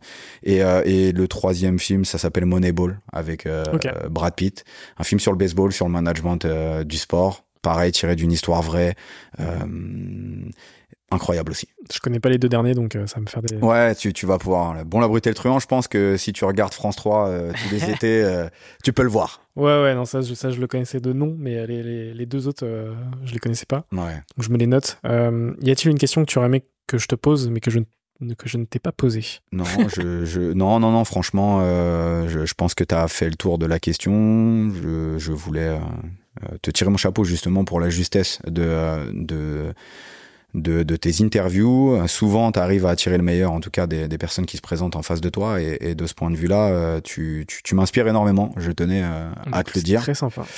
Euh, voilà, tu fais partie de mes sources d'inspiration euh, au quotidien, en plus de tes invités. Euh, voilà, à qui j'envoie d'ailleurs des DM euh, sur Instagram. Ah ouais? Ouais, je mets à pas Je leur envoie des DM à chaque fois, tu sais, pour les féliciter de leur passage. Ouais, et... si c'est des DM gentils, ça va. Non, c'est toujours des DM gentils. Il y a rien derrière, ni rien du tout. C'est juste, j'envoie un petit message en disant, je viens d'écouter le podcast okay. après mon jogging, tu vois. Genre, merci beaucoup pour le partage, c'est ouf. C'est super important. Et Franchement, les ouais. gens qui justement envoient des messages aux invités après le podcast. Et je sais que ça arrive euh, sur tous les épisodes. Euh, c'est quelque chose d'ultra puissant parce que derrière, ça fait plaisir à l'invité. Ouais. Ça me fait plaisir à moi parce que je sais que j'ai réussi mon job, entre guillemets. Euh, et puis derrière, bah, ça envoie du love. Donc quand ça envoie du love, ouais. Tout le monde est ouais, content. Ça, ça, ça, valide. Et franchement, je pense que tu fais énormément de bien à beaucoup de gens. Euh, et ça peut être tout type d'histoire, tu vois. Euh, très récemment, je suis tombé sur une, une fille qui travaillait dans, je crois, une maison de retraite, une fille des Andelys. Mes parents vivent aux Andelys, donc tu, tu vois, en plus, c'était très, très, drôle. Mon père vient de là-bas d'ailleurs. Et, euh, et, et, en fait, cette fille-là, elle a, elle a, elle a changé de voix, elle a lancé une marque de cidre et tout. Ouais, Marina, ouais. Ouais, incroyable, tu vois, son histoire. Mmh, Franchement, elle m'a fait trop rigoler, tu vois, en disant, bah pareil, tu vois, elle, elle parle de son, de ses études et tout. Là, très récemment, une personne qui a lancé euh, une, une marque de thé. Euh, L'autre fois, euh, je sais plus. Bref, c'est très divers, mais, mais en tout cas, je trouve systématiquement dans ces podcasts-là une phrase qui va vraiment m'inspirer, quoi, tu vois, et qui parfois me fait euh, totalement changer de cap euh, euh, sur ce que j'étais en train de faire ou quoi, et je me dis ah ouais putain mais là c'est vrai, elle a raison, donc je vais faire ci, je vais faire ça. Et euh, c'est l'objectif, donc ouais. merci beaucoup. Non mais franchement et, incroyable. Et, et, la question d'après, c'est la question reverse, où là c'est toi qui prends le rôle de host du podcast pour ouais. une question. Ok. Euh, du coup, s'il y a une question que tu dois me poser, que tu souhaites me poser, ce serait laquelle? Et ben peut-être que j'ai déjà entendu la réponse, mais j'ai dû oublier. mais euh, mais euh, c'est quoi ton objectif final en faisant tout ça? C'est très relié à ce que tu as dit sur la liberté. L'objectif final, c'est d'être le plus libre possible, ouais. que ce soit financièrement, que ce soit dans le fait de mener euh, tous les projets que j'ai envie de mener, le fait d'avoir un entourage puissant, tu vois, et et, et, justement qui qui qui m'accompagne, tu vois, sur tous ces projets. C'est ça l'objectif final, je pense. Ok. Il n'y a pas de, il a pas de mesures euh, financières, etc. C'est juste être le plus libre possible. Faire son truc, être libre. Exactement. Et, bon, et kiffer. On est, on est connecté parce que c'est, c'est ça pour moi aussi et c'est ce qui m'anime. Et au final, euh, je pense qu'encore une fois, aller se coucher le soir et euh, s'endormir en, en 20 secondes, c'est, euh, c'est magnifique. Tu vois. Mm. Et tu peux le faire qu'à partir du moment où tu as, je pense, et je crois, cette sensation, cette sensation de liberté. Donc, donc, mais je suis pas inquiet. Je suis pas inquiet. je pense que t'es dans le vrai. Mais écoute, c'est un, je pense c'est un chemin de vie, donc euh, le, le c'est. Absolument. Voilà, on va garder le cap. Garde le cap. euh, deux dernières questions. Euh, Est-ce que tu as une ou un entrepreneur à me conseiller pour un futur épisode, même si en 2019, tu m'as conseillé euh, Joe. Ouais, ouais, j'allais te dire, je t'en ai, je t'en ai déjà conseillé un bon. Euh, écoute, j'ai, euh, j'ai euh, une personne aussi qui m'a énormément inspiré, et qui a fait, euh, qui a fait, qui m'a fait beaucoup de bien, qui a changé beaucoup ma personnalité, qui a eu été une des personnes dont je parlais tout à l'heure que j'ai fréquenté au collège, qui était un peu un mec, tu vois, populaire du collège et tout. Et moi, je me suis un peu collé à lui, tu vois. Et lui, en fait, il a accepté que je me colle à lui parce que parce que je le faisais marrer tout simplement, tu vois. Et euh, il s'appelle Séverin Onzuana et son, son pseudo c'est Tony Vegas et il est DJ, tu vois. Et, euh, et c'est un type qui était complètement nul à l'école, genre vraiment. Et lui c'était un vrai footeur de merde, tu vois. Et, euh, et le gars il est incroyable. Il est incroyable et, euh, et il continue d'avancer. Euh, il fait des collabs de ouf. Il travaille sur tous les événements. Et lui, tu vois, depuis le départ, il s'est toujours dit euh, vas-y faut que je risque tout en fait tu vois. Ça a été l'un des premiers à me dire ouais euh, euh, tu sais la retraite euh, euh vas-y moi j'aurais pas de retraite ou des trucs. Et tu vois en fait d'avoir une personne comme ça encore une fois au quotidien à côté de soi euh, ouais. Et puis lui c'est un mec qui a pas peur de pousser les portes aussi tu vois. Donc vraiment si tu veux rigoler et si tu veux vivre un très bon moment t'invites euh, mon gars Tony Vegas et là tu vas tu vas te marrer. Et, euh, et, et, les deuxièmes personnes sur qui je souhaite mettre un peu de lumière c'est euh, c'est euh, Pierre et Karine Mer et en fait c'est ceux qui ont qui ont développé les, les grottes du Yeti euh, donc c'est un bar euh, d'altitude que tu peux trouver dans toutes les grosses stations de ski. Euh, ils ont racheté en fait la marque pour un euro symbolique à l'époque et ils en ont fait un truc de malade mental, un, avion de chasse et il y a des grottes du Yeti partout, c'est archi connu. Renseigne-toi et et, c'est des gens quand tu parles avec eux, t'as l'impression que ils ont rien fait de leur vie, je sais pas comment t'expliquer, mais c'est un sentiment super bizarre. Il y a absolument aucune prétention chez eux. Ouais. Ils sont archi bienveillants, toujours euh, bien entourés, les potes, les machins, les trucs. Ils nous invitent chez eux. Et tu sais, en fait, c'est jamais des gens qui vont qui vont t'éclabousser de leur réussite, tu vois. Et moi, j'ai beaucoup d'admiration pour ces gens-là, qui réussissent vraiment, mais qui t'écrasent pas par leur réussite derrière. Ouais, ça, ça c'est une, une caractéristique que je retrouve dans beaucoup de d'entrepreneurs et de gens qui ont fait des choses de ouf, mais qui sont les plus humbles possibles. Alors que parfois tu rencontres des gens qui euh, sont, ont des égos euh, stratosphériques Ouais. et qui pourtant ont pas fait grand chose. Ouais, ouais. Et, clairement, ça, c'est voilà, un kiff de rencontrer ce genre de personnes. C'est un truc de fou. Bah, c'est le cas de, de Joël. Bien Bourama sûr, aussi, bah, tu vois. euh, Le gars, euh, tu sais, genre coach Incroyable. des Kardashian. Kenny West et tout machin, euh, tu lui envoies un message, il te Mm. répond, le gars, tu vois. Exactement. C'est genre, il doit en recevoir des milliards. Mm. Et c'est pas parce qu'on se connaît depuis De ouf. est jeune que qu'il est obligé de répondre, tu vois. Donc bref, super super inspirant. Donc Mais écoute, je, je, je note tout ça dans mon petit carnet des recos. Ouais. Euh, dernière question, c'est quoi pour toi une ou un euh, entrepreneur Eh ben, comme je le disais tout à l'heure, je pense qu'un entrepreneur, c'est quelqu'un qui fait des choses. Voilà. Euh, et qui croit en son projet et qui avance et, et qui, et qui veut, et qui veut changer les règles du jeu, tu vois.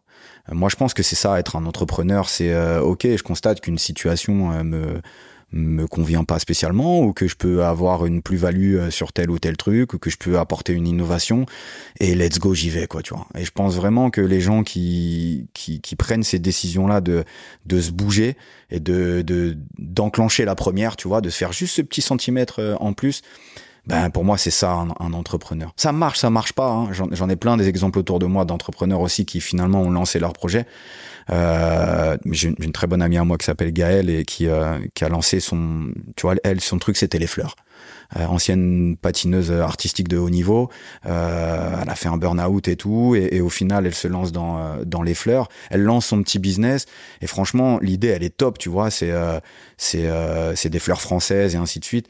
Et puis finalement, euh, finalement, ça marche pas. Et là, tu vois, euh, en fait, elle a, elle a du mal à s'en sortir, et, et ça me peine énormément, tu vois. Mais j'ai aucun problème avec ça parce que je sais qu'elle va rebondir. Parce que pour moi elle c'est une entrepreneuse tu vois. Elle est, euh, c'est une fille qui euh, qui va jamais se laisser abattre qui va toujours trouver des solutions. Donc pour moi être un entrepreneur c'est ça c'est surtout aussi savoir affronter l'échec et se dire ok bon bah là j'ai échoué. Vas-y je fais quoi maintenant? J'y vais et je continue tu vois. Il faut pas prendre de CDI si tu veux être un entrepreneur. Sinon t'achètes un espace après C'est la, la conclusion parfaite pour Voilà. euh, ce podcast. Ouais. Euh, merci beaucoup Cédric. Merci à toi. François ouais c'était incroyable Euh, J'ai beaucoup parlé. J'espère que moi j'ai non j'ai bien kiffé. Euh, je pense que parfois c'est bien de prendre le temps aussi. C'est tout l'intérêt de ce format. Toujours, ouais, ouais, carrément. Et du coup, j'espère que toi qui nous as regardé et écouté, ça t'a plu aussi. Cédric, je te souhaite un maximum de kiff pour la suite. Merci beaucoup François et je te souhaite encore une fois plein de réussite et, et, et fais des podcasts beaucoup. Comme ça, je peux, je vais courir tous les jours et, et On j'ai du contenu à On écouter. est dedans. Voilà, Merci bien. ça. Merci, Merci. Cédric. Salut, Salut. ciao, ciao. Ciao.